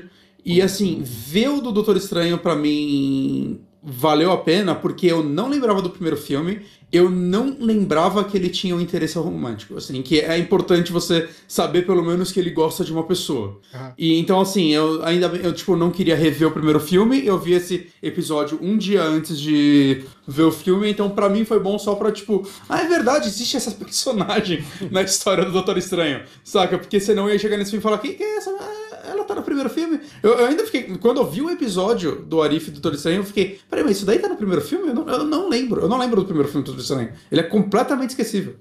Então, isso é uma coisa. é, o primeiro filme do Doutor Estranho, eu acho que é o filme da Marvel que mais me decepcionou. Eu não falo que ele é o pior filme da Marvel, Não, deve de ter algum pior. ah, Tem. Mas é, eu esperava muito dele, porque o Doutor Estranho, ele é um herói diferente dos heróis da Marvel. E o filme do Doutor Estranho, ele não é muito diferente do primeiro Homem de Ferro e do primeiro Homem-Formiga. Sabe? É, é o É uma me- história de origem bem... é, é a mesma história do herói arrogante que precisa descobrir os seus erros, se encontrar, encontrar um propósito e virar uma pessoa boa pra, pra virar um herói. Sabe? É a mesma história. E, e eu acho que esse novo entregou o que eu queria que o primeiro tivesse. Sim. E- e- Eu Ele- também acho isso. Ele é um filme divertido, ele visualmente é um maravilhoso. É, o Sam Raimi fez a diferença. Eu tava com muito medo do Sam Raimi ser só aquele diretor contratado da Marvel. Que, tipo, tem, tem 500 filmes da Marvel com 800 diretores diferentes que parece que foram gravados pela mesma pessoa, saca? Você consegue contar nos dedos, sei lá, os irmãos Russo, o Taika Waititi, saca? É, pou- poucos... Mas agora já Você tá faz lembrar- os imitadores do Taika Waititi, né? Então, Hã? Agora Imitadores já tá os imitadores do Taika Waititi, todo filme. Ah, Até a imitação do próprio Taika Waititi, do Taika Waititi, né? Com... Não, mas, Você tava mas eu tô falando falando, aí são de- diretor- de- o James Gunn, eles diretores. botaram uma impressão digital deles nos filmes, né? Diferente da maioria. Você tá falando de atores, de diretores genéricos, tem uma cena aqui. Eu não lembrava dessa cena, eu tô reassistindo Orville, né, pra, pra próxima temporada. Ah, e, e daí chega lá, tipo, tem uma hora que o cara fala, ah, não sei o que, ele, o cara conta uma, fala uma frase mega impactante, E daí fala, não, é um grande escritor da minha raça, não sei o que, um alienígena né, falando. E daí, ah, é, é de lei as pessoas falarem uma frase importante. Aí a, a, a segunda em comando do personagem do, do Seth MacFarlane é, vira e fala, ah, I'm a survivor, I'm not gonna give it. Tipo, a música, né? I'm a survivor. Sei lá, de, eu não lembro se é do não é do TLC, mas enfim, de uma dessas bandas de mina. Nossa, que frase bonita e forte. De quem é? Ah, é de umas 15 pessoas. Porque essas músicas de produtor, né? Que tem umas 500 pessoas envolvidas. e é isso a maioria dos filmes da Marvel, pra mim, Sim, assim, no totalmente. quesito artístico, saca? Tipo, os próprios filmes do Homem-Aranha eu gosto. É, assim, o diretor, eu não sei quem ele é, saca? Eu não, eu não vejo uma personalidade do diretor naqueles filmes como a gente via nos Homem-Aranha do Sam Raimi, por exemplo. Que tinha muita. E é, é, engraçado que esse filme, eu até vi também o, o review do ah, caralho, o, o careca lá que grava com nós, o Caio Gomes. Hum. E ele comentou um negócio que eu realmente eu não tinha reparado. Esse filme não tem um primeiro ato, ele meio que já começa no segundo, assim. Ele, ele tipo, ele tá na festa chegou o vilão e já começou o filme. Assim, é, é muito rápido. Ele, ele, parece que ele começa no segundo ato.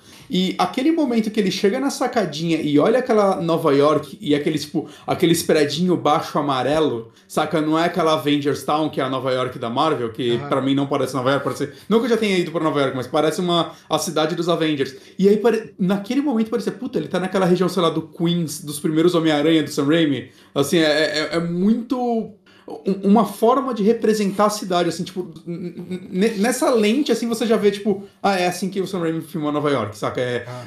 Voltei lá pros Homem-Aranha clássico dele, a, aquele mesmo sentimento, e, e realmente, assim, o filme entrega muito nisso. Eu acho que o dedo e... do Sam Raimi tá muito evidente nas tomadas de câmera, de não se prender a onde uma câmera pode fisicamente estar e tentar voar é... com a câmera e, e fazer a é, é, loucura é... que ele faz desde o primeiro Evil Dead, talvez. Ele acordar, saca? Ele acordar na cama, a câmera tem que rodar com ele, só porque sim, saca? É, é, é muito dinâmico a forma como ele filma os filmes. E tá... o que, vocês acharam do elemento terror que ele trouxe pro filme? Ah, eu adorei, cara. Eu gostei. Eu adorei. Eu achei que caiu como uma luva, foi um diferencial muito grande. Uma tipo, coisa que eu tava e, falando e com o Bonatti, e... é, eu fiquei muito, assim, eu li o quadrinho uh, Desafio Infinito, né, o Infinity Gauntlet, uhum. uh, que é a batalha dos heróis contra o Thanos e tal, tipo, não, nunca li. E, e ele, quando tem, eu acho que é o segundo, são três volumes, né? O segundo volume é quando tem os, os heróis enfrentando de fato Thanos. Era isso que eu esperava do, do Guerra Infinita. Que é o Thanos, assim, o, o Thanos não é só descendo o cacete nos heróis é chegando e transformando os heróis, sabe? Tipo, o, o, no Desafio Infinito, o Thanos usa a joia da realidade para transformar os ossos do Wolverine em borracha. Sabe, tipo, ele, ele faz umas coisas assim, sabe, tipo, de zoar uhum. o herói quando ele vai matar. E esse filme entrega isso. Quando chega uma determinada cena, que eu não vou dar spoiler aqui, mas tem. A gente tá em spoiler zone, pode dar. Não, não, mas eu não vou, vou, Eu não preciso falar. Quem viu a cena sabe do que eu tô falando. Eu não sei do que você tá falando. Vai se fuder. é, mas, assim, é, você tem um grupo de heróis enfrentando o vilão, a vilã desse filme. A vilã, a gente já falou que, uhum. é, a, que é a Wanda. Uh, e. É um massacre. É um massacre. E é um, não é só um massacre ela muda a realidade para destruir esses caras de uma forma humilhante. Então era esse tipo de coisa que eu queria ter visto no, no Guerra Infinita. E não teve, hum. né? Foi porrada. E... Eu adoro que a, a Wanda, ela é tipo. Assim, já, já foi comentado, né? Até na. Foi no WandaVision, acho, que até comentaram. É, ela podia ter matado o Thanos, né? A, a Wanda é mais sinistra que ele. Ah. E é engraçado que esse filme ela tá arregaçando a galera e ela fala, só quero que vocês saibam que eu tô pegando leve. Toda ela fala. e isso sou eu, como é que ela fala? Sou eu sendo. Ah, razoável. Razoável, isso sou eu sendo razoável. Isso é muito bom, cara, porque realmente, assim, você teme. É, tipo, é, ela dominou uma cidade só com o poder da vontade, saca, no uhum. WandaVision. Não, né? e, e, e, você vê essa explosão de poder dela quando ela vai né, lá no templo é, que tem, agora eu esqueci agora o nome do templo, onde ficam os monges que treinaram uhum, o Doutor sim. Estranho. É, então ali tá todo mundo ali, teoricamente, tem um nível de poder ok. Ah, não é extremamente poderoso, mas você tem um exército ali, né? Muita Sim. gente protegendo o local e ela consegue, de uma determinada forma, encontrar uma brecha. É, ela só precisava de uma fraqueza ali no meio para ela conseguir vencer, né? E ela acha a fraqueza e, e ela detona tudo, né, cara? E, e, e, é engraçado, né? Tipo, o William, você, você comentou da parte terror, mas eu acho legal que esse filme traz os dois lados do terror do Sam Raimi, que é o, o terror e o terrir, né? Porque ele traz partes realmente, tipo, pô, aquela parte dos reflexos é, são tomadas de filme de terror clássico, assim, né? De, a, a, hora que ela sai de um reflexo, uma hora se contorcendo toda, né? São coisas que... Wise. Sim, sim, e são coisas que você não vê em filmes da Marvel, mesmo no, nos que tentam ser um pouco mais sérios, algo do tipo. E tem o lado um pouco mais... É, vou falar terrir, né? Mas eu acho que é um grotesco interessante, né? Que é tipo, por exemplo, o Doutor Estranho Cadáver andando, o, fazendo uma capa dos demônios, cara. Aquilo é genial. Eu, aquilo é Evil Dead total, cara. Total, total, cara. Aquilo é muito, tá muito lá legal. No chat falou, né? A Wanda olhando pra câmera quando é possuída. Pô, aqui. É, tipo, Sim. esse tipo de coisa que a gente quer ver quando a gente vê um filme dirigido pelo Sam Raimi, né? Uhum, uhum. E, e, e, era esse tipo de coisa que eu tava com medo de não ver, né? Normalmente pelo fato de, tipo, ah, será que ele não vai ser só um diretor contratado? Por mais que ele tava, tipo, há nove anos sem dirigir um filme, uhum. né? Então parece estranho o cara de 60 anos falar, ah, vou dirigir um filme. Ele já tava meio aposentado, sem Raimi, saca? E aí, tipo, foi lá e acho que ele teve alguma, alguma liberdade. O roteiro não é dele, né? Mas ele teve uma liberdade artística dentro do filme que, total, tipo, puta. É, é se, se o próximo filme não for ele, o próximo Doutor Estranho não for ele, eu, eu já, já desanimo agora, assim, de assistir, saca? Ah. Porque ele casou tão bem com, a, com as ideias desse filme, né? Tipo, a, a pegada magia pro Sam Raimi me casa muito bem. Uhum. E que mais? Que mais? Tem muita coisa pra falar desse filme. Cara, eu, eu não sei, assim, sem entrar muito. É que a gente não tá fazendo um podcast sobre multiverso da hum. loucura. Hum. Então, eu, eu de fato, assim, eu acho que é um filme que vale muito a pena ver, então eu não quero entrar em spoiler pesado. Mas eu, quero, eu tenho uma cena que eu tenho que falar só. Hum. A luta de notas musicais. O que, que vocês acharam dessa eu, eu achei maravilhosa. Eu achei muito da hora. Eu achei muito estranha. Eu achei desconectada achei muito... com o é. filme, mas achei divertida. Eu achei muito legal. Desconecta, cara. É isso que eu quero, cara. Eu, eu quero coisas criativas no meu filme de hominho, saca? É. Eu, é. porra, a pior coisa que podia acontecer ia ser outra luta de portal entre os dois entrando e saindo de portal e a capa. Já teve. isso, já, a gente já viu isso em nove filmes, sei lá. Porra, agora uma luta de notas musicais, cara. Porra. Ele tem é umas brincadeiras legais, né, com a direção música, né? perfeito. O que, o que eu senti um pouco de. William, o que, que você falou? Que formam a melodia, que formam a música, né? Ela não, Sim. A música não para, não é? São duas músicas, na verdade.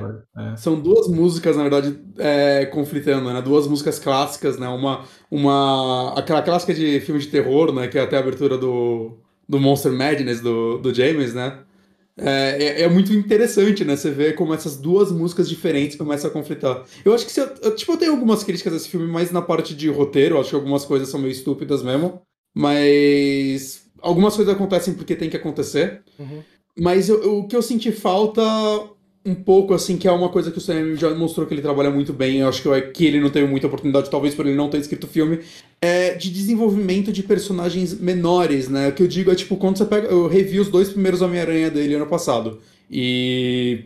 Assim, eu acho que Homem-Aranha 2 ainda é o melhor filme do Homem-Aranha já feito. Eu, ele disputa com Aranha Verso para mim. Né, eu acho ele um filme excepcional, assim. E uma das coisas que eu acho foda nele é, é como o Sam Raimi consegue trabalhar personagens minúsculos que não, não teriam importância pra história, né? Daí, tipo, ah, o cara que o Peter paga aluguel, tem várias cenas com ele, a filha dele, você entende um pouco da personalidade e da relação deles com o Peter, que são personagens que, cara, não são importantes, saca? Tipo, o próprio galera do jornal, né? Normalmente você tem só o JK Jameson lá. Né, quando aparece nos filmes do Homem-Aranha hoje em dia. O JJ, é. Eu misturei o ator com, com o personagem. Que eles são um só. Mas aí no filme do Sam Raimi tem lá o Ted Raimi fazendo. E a Elizabeth Banks lá fazendo dois outros funcionários que, tipo, porra, é, o tempo todo eles estão discutindo com o JJ e o Peter. Só que eles viram personagens eles viram, tipo, duas escadas excelentes pras piadas do JJ, saca? Sim. E esse tipo de coisa. Esse jogo, esse jogo, esse filme, ele flertou um pouco disso no começo, na cena da, da igreja, né? Tem aquele personagemzinho que só aparece uma vez, que fala, porra, mas não tinha outro jeito de vocês resolverem, né? Você vê que ele flerta um pouquinho com isso, mas, tipo, como esse filme vai pra porrada muito rápido, né? E, e a Wanda já tá bem desenvolvido bastante, né? Pra não precisar. A gente já sabe as motivações da Wanda. Se você viu WandaVision, se você não viu, eu acho que vai ficar meio jogado. Se você tipo, Não, ter é, filho. se, se você não assiste WandaVision, fica muito jogado. É. E, e eu, eu acho um pouco estranho, assim. a- eu, eu gosto da ideia da Wanda vilã. Eu acho que ela é uma vilã excelente. Mas é estranho você ter tido uma série inteira que foi um arco sobre ela superar uma coisa e aqui você vê que ela não superou essa coisa. Mas ela me- termina, o último episódio de WandaVision ela termina na merda, cara. Então, o que dá pra pegar também é o lance tipo, ah, o livro corrompe, né? O Necronomicon da Marvel corrompeu ela, quem melhor pra dirigir isso. Mas eu, eu acho que faltou um pouco deixar um pouco mais claro isso, porque no final parece que as ações dela é ela, não o livro. Saca? Até quando Sim, o livro é destruído, ela Mas, continua. é, mas O livro era meio que uma Assim- muleta, né? Era uma desculpa, né? Vocês acham que ela Tá morreu? merda aqui por causa do livro, hein? É o livro, Ah. não sou eu, não. Nossa, Vocês acham que ela morreu? Cara, ninguém precisa morrer em filme de herói, né? Não, não, não, porque o que eu falo, o que eu pergunto isso. Assim, a, a Elizabeth Banks parece que ela já tem um contrato de sei lá quantos filmes ainda sendo. Bolsa, caralho. Tô misturando todo mundo. É, de não sei quantos filmes, então ela vai voltar, seja essa ou seja alguma de outro universo. É, cara, Que agora a Marvel tem ó, aí. A, a, a, a, a Feitice- Feiticeira Escarlate, os moleque tá vivo. Não, não, mas eu tô querendo dizer. É que não é a mesma Não, coisa quando você é, traz outro é. personagem de outro universo, mesmo porque a Marvel já fez isso com, quando ela trouxe o Thanos no último filme. E, tipo, tem toda a cena da, da própria Feiticeira Escarlate indo se vingar dele e ele fala, eu nem sei quem você é, saca? Por quê? Porque você traz um personagem de outro universo, não é mais o meu personagem. Né? O Loki funcionou porque ele teve uma série inteira pra desenvolver o fato de que aquele personagem agora vai ter que, tipo, a gente vai ter que se apegar a esse personagem. Que na, na prática ele é só uma casca do que era o outro. Você trazer outra, pra mim, é tirar todo o peso Não, de sim, você sim, ter acompanhado total. essa. O, o drama Ao que mesmo a gente tempo- tem é dessa. Ao mesmo tempo, porra, ela. Agora ela entendeu que ela estava errada, sabe? Se ela não entendeu no WandaVision, ela teve que entender agora. Que ela voltar como vilã de novo ia ser esquisita ao mesmo tempo que, tipo, não tem como redimir essa personagem, o que ela fez nesse filme. Ela matou gente pra caralho Só em pegando vários os comentários aqui do chat, né? O Legend of Divanildo falou aqui, salve, salva, os caras falam de multiverso e não exploram nada. E o Paulinho do Chevette falou aqui, ah, concordo com você. Ótimo. A Marvel é muito medrosa, achava que ia ter Doutor Estranho, mulher, criança, Homem-Ferro do Mal. Cadê os multiversos? Só mostram os dois.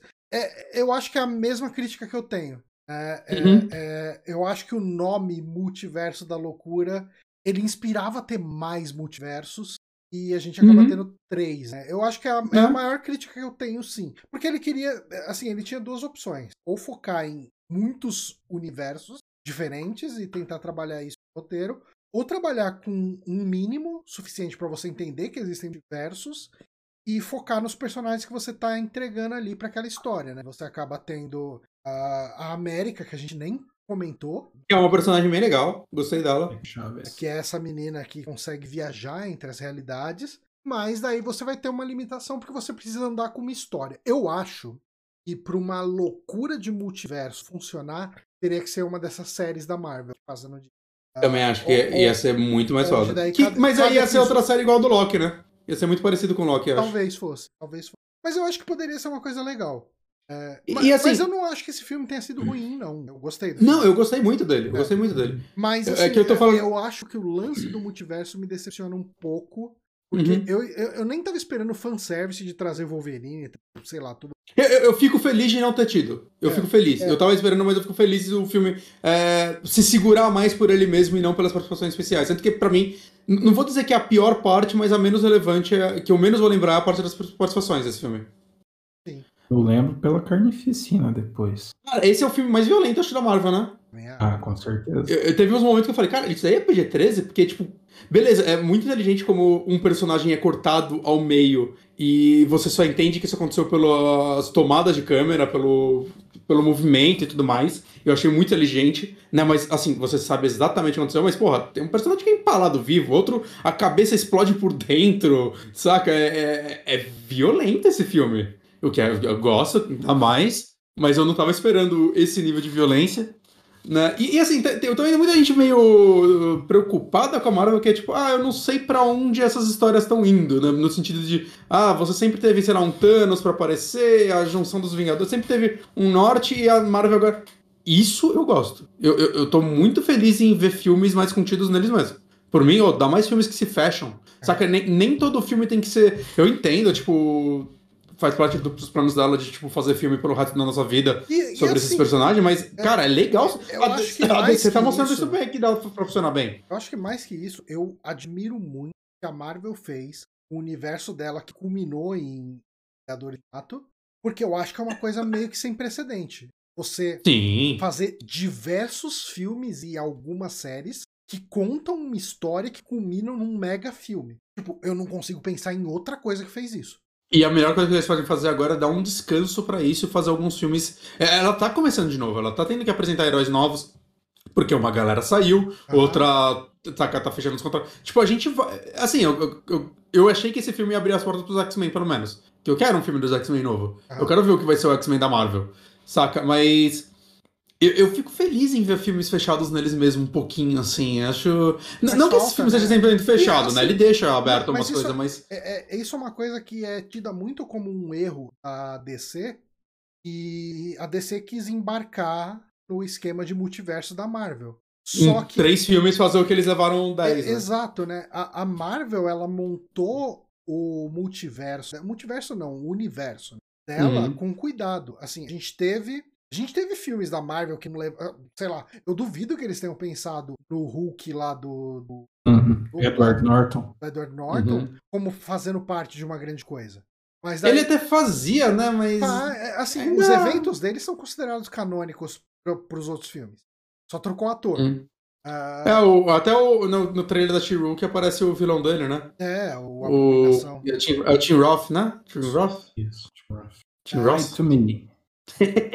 Mas, assim, é, eu acho que ela começou a entender isso no momento que ela traz um Capitão América depois de um Homem de Ferro de sucesso.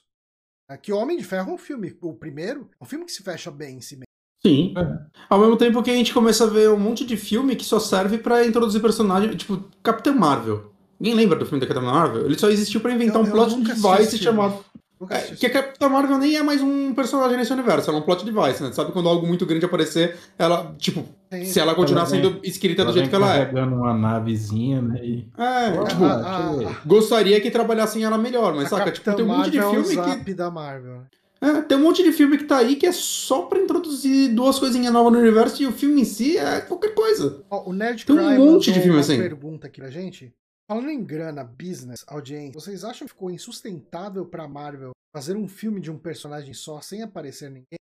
Eu não acho que é insustentável, né? Eu acho que é, seria até mais barato. Eu acho que é só algo que. Eu acho que uh... existe uma questão de que pessoas vão sair decepcionadas ah. porque ah. eu acho que ela ficou refém um pouco da grandiosidade dos outros filmes. Depende, Johnny. Apesar das séries fazendo um pouco isso, né? Ela tem um personagem muito forte, às vezes funciona igual funcionou com o Logan.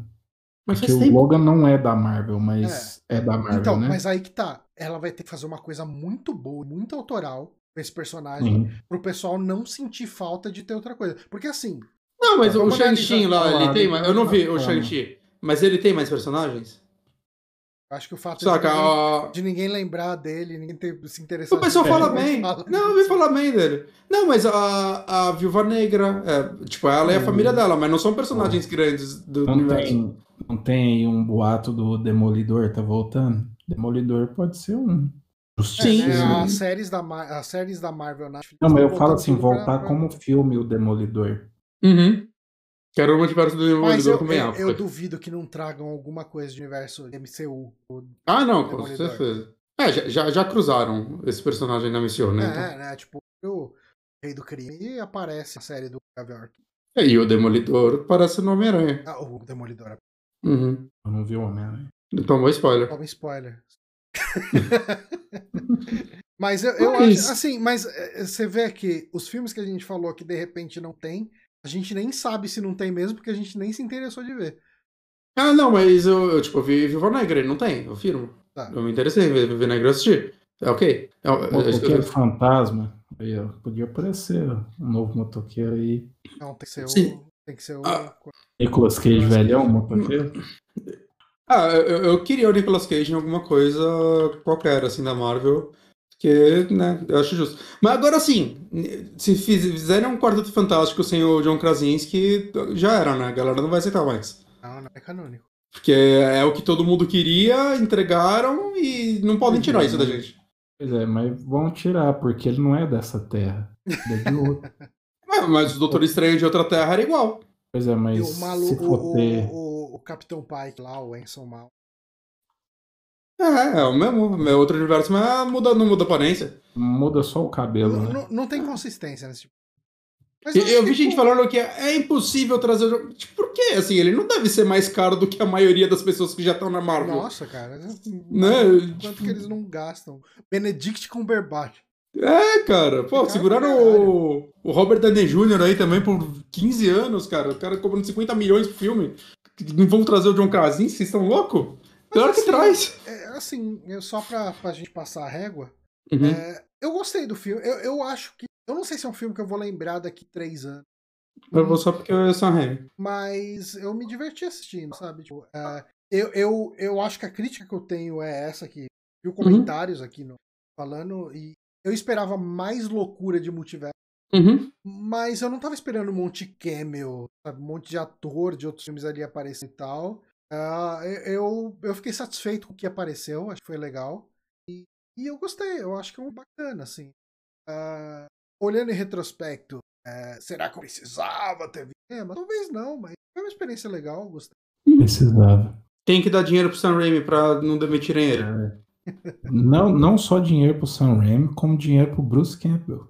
Pô, eu- Sabe que na minha cabeça eu queria fanfic que o Bruce Campbell ia ser o Doutor Estranho de algum outro universo? Eu queria também, cara. Eu queria É, tanto mesmo. que, que ele. Mas uma cena legal. O- A única coisa que me deixou contrariado, Bonatti, é que as pessoas no cinema ficaram lá esperando, porque tem duas cenas pós-crédito, e a última cena pós-créditos, eu vi um pessoal pensando, ué, mas é só isso? Não, Cara, a melhor, a melhor cena que pós-crédito. Eu falei, vocês não entenderam, porque não é desse filme. Que é- isso não é Sim. referência desse filme. E é uma puta quebra de quarta parede, saca?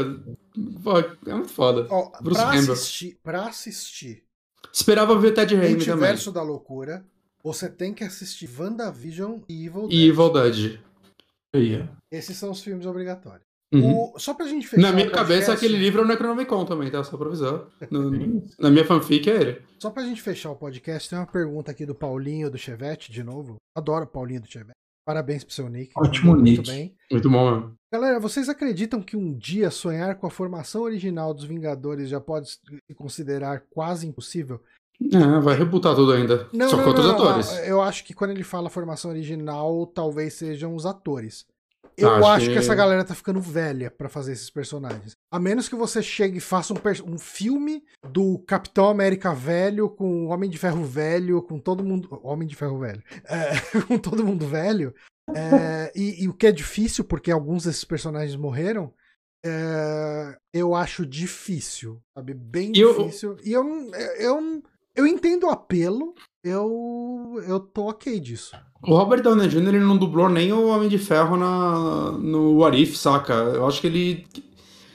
Ele cansou no nível que é tipo só pagando muito mais do que eles pagavam, talvez? Não sei. Eu não sei nem se o problema dele é pouco. dinheiro, porque ele deve.